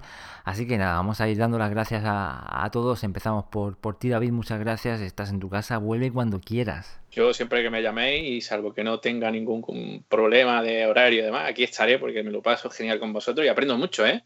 Que yo ya sabéis que pertenezco más a otro mundillo, que es la música para el medio audiovisual, pero aquí me estoy metiendo poco a poco por vuestra culpa y estoy aprendiendo mucho, así que... No, no, se te, nota, ¿eh? se, te nota que vas, aprendiendo poco a poco. Estamos haciendo un nombre de ti. Y que estás a gusto, estás a gusto. Hombre, gracias. Con 43 años ya haciendo un nombre de mí. Ya, ya era hora. Un hombre, hombre virtual. Hemos hecho un hombre virtual. Sí, sí. Y bueno, también despedimos a Hugo. Muchas gracias por asistir a este Robcast y lo mismo estás en tu casa. Vuelve cuando quieras. Pues sí, muchas gracias a, todos los robianos, en especial a vosotros. Ha sido un placer. Nos vemos eh, en el 2019. ¡Feliz año! ¡Feliz año! Y por supuesto también a Oscar por asistir a este Robcast, nuestro experto de raro virtual que sigue difundiendo la realidad virtual. Sabéis que estamos ahí eh, intentando hermanarnos con, gente que, no suele o que suele pasar por Real Virtual o que bueno hace tiempo que no entra o, gente intentando atraerla también a Real Virtual a través de Virtual Pixels. Em, sigue la divulgación. El 2019 va a ser un año también que vamos a seguir todos eh, divulgando. También para que la gente lo sepa y vosotros robianos que estáis ahí, a los que sois Patreons, muchísimas gracias por el esfuerzo que hacéis. Eh, que sepáis que no cae en saco roto, porque eso es lo que nos permite a nosotros bueno, seguir un poco al pie del cañón eh, y, nos da un poco la ilusión de, poder continuar. Eh, y también técnicamente, pues hay que mantener real o virtual como Dios manda, ¿no? Entonces, a los Patreons, muchísimas gracias. A los que no sois Patreons, bueno, en la medida que podáis, todo esto es un esfuerzo. Si podéis y si queréis y os gusta y os sentís en comunidad, yo creo que deberíais echarnos una mano de alguna manera. Ya hemos dicho que no, no tienen que ser eh, ni, son 100 dólares, ni 50, ni 20, ni 10. Cualquier cosa que aportéis, incluso si queréis entrar y comentar y, bueno, también hacer vuestras reviews, sois bienvenidos. Y nada, un año más, un año más que no es, no es tontería, que hay, hay cosas que, bueno, hay tecnologías que, que, desaparecen y la realidad virtual va a seguir ahí también gracias a vosotros. Empezamos a perder la cuenta y eso es bueno, ¿eh? Empezamos a perder la cuenta, es muy bueno. Sí, yo no sé, yo no sé, va a llegar la página, a lo mejor llega un momento que no, que no caben tantos visores, tenemos, tenemos hilos para tantos visores, o sea, es imposible haber que hacer tres reales virtuales. Sí, sí. Pero, Así que nada, por mi parte, feliz Navidad a todos, feliz Año Nuevo, que los Reyes os traigan muchos visores, que os traigan muchos juegos y que nos veamos, que nos veamos algún día en esos mundos virtuales y discutamos con vosotros eh, cara a cara virtual, que sea. Así que nada, un abrazo a todos. Pues por mi parte igualmente, muchas gracias a todos por seguirnos este año y espero que, sigáis con nosotros porque por nuestra parte seguiremos aquí pues haciendo todo lo posible para cubrir todas las novedades y probar todo y ofreceros pues esas noticias. Así que muchas gracias y hasta el año que viene. Hasta la próxima, Robianos. Feliz Navidad. Feliz Navidad y feliz año.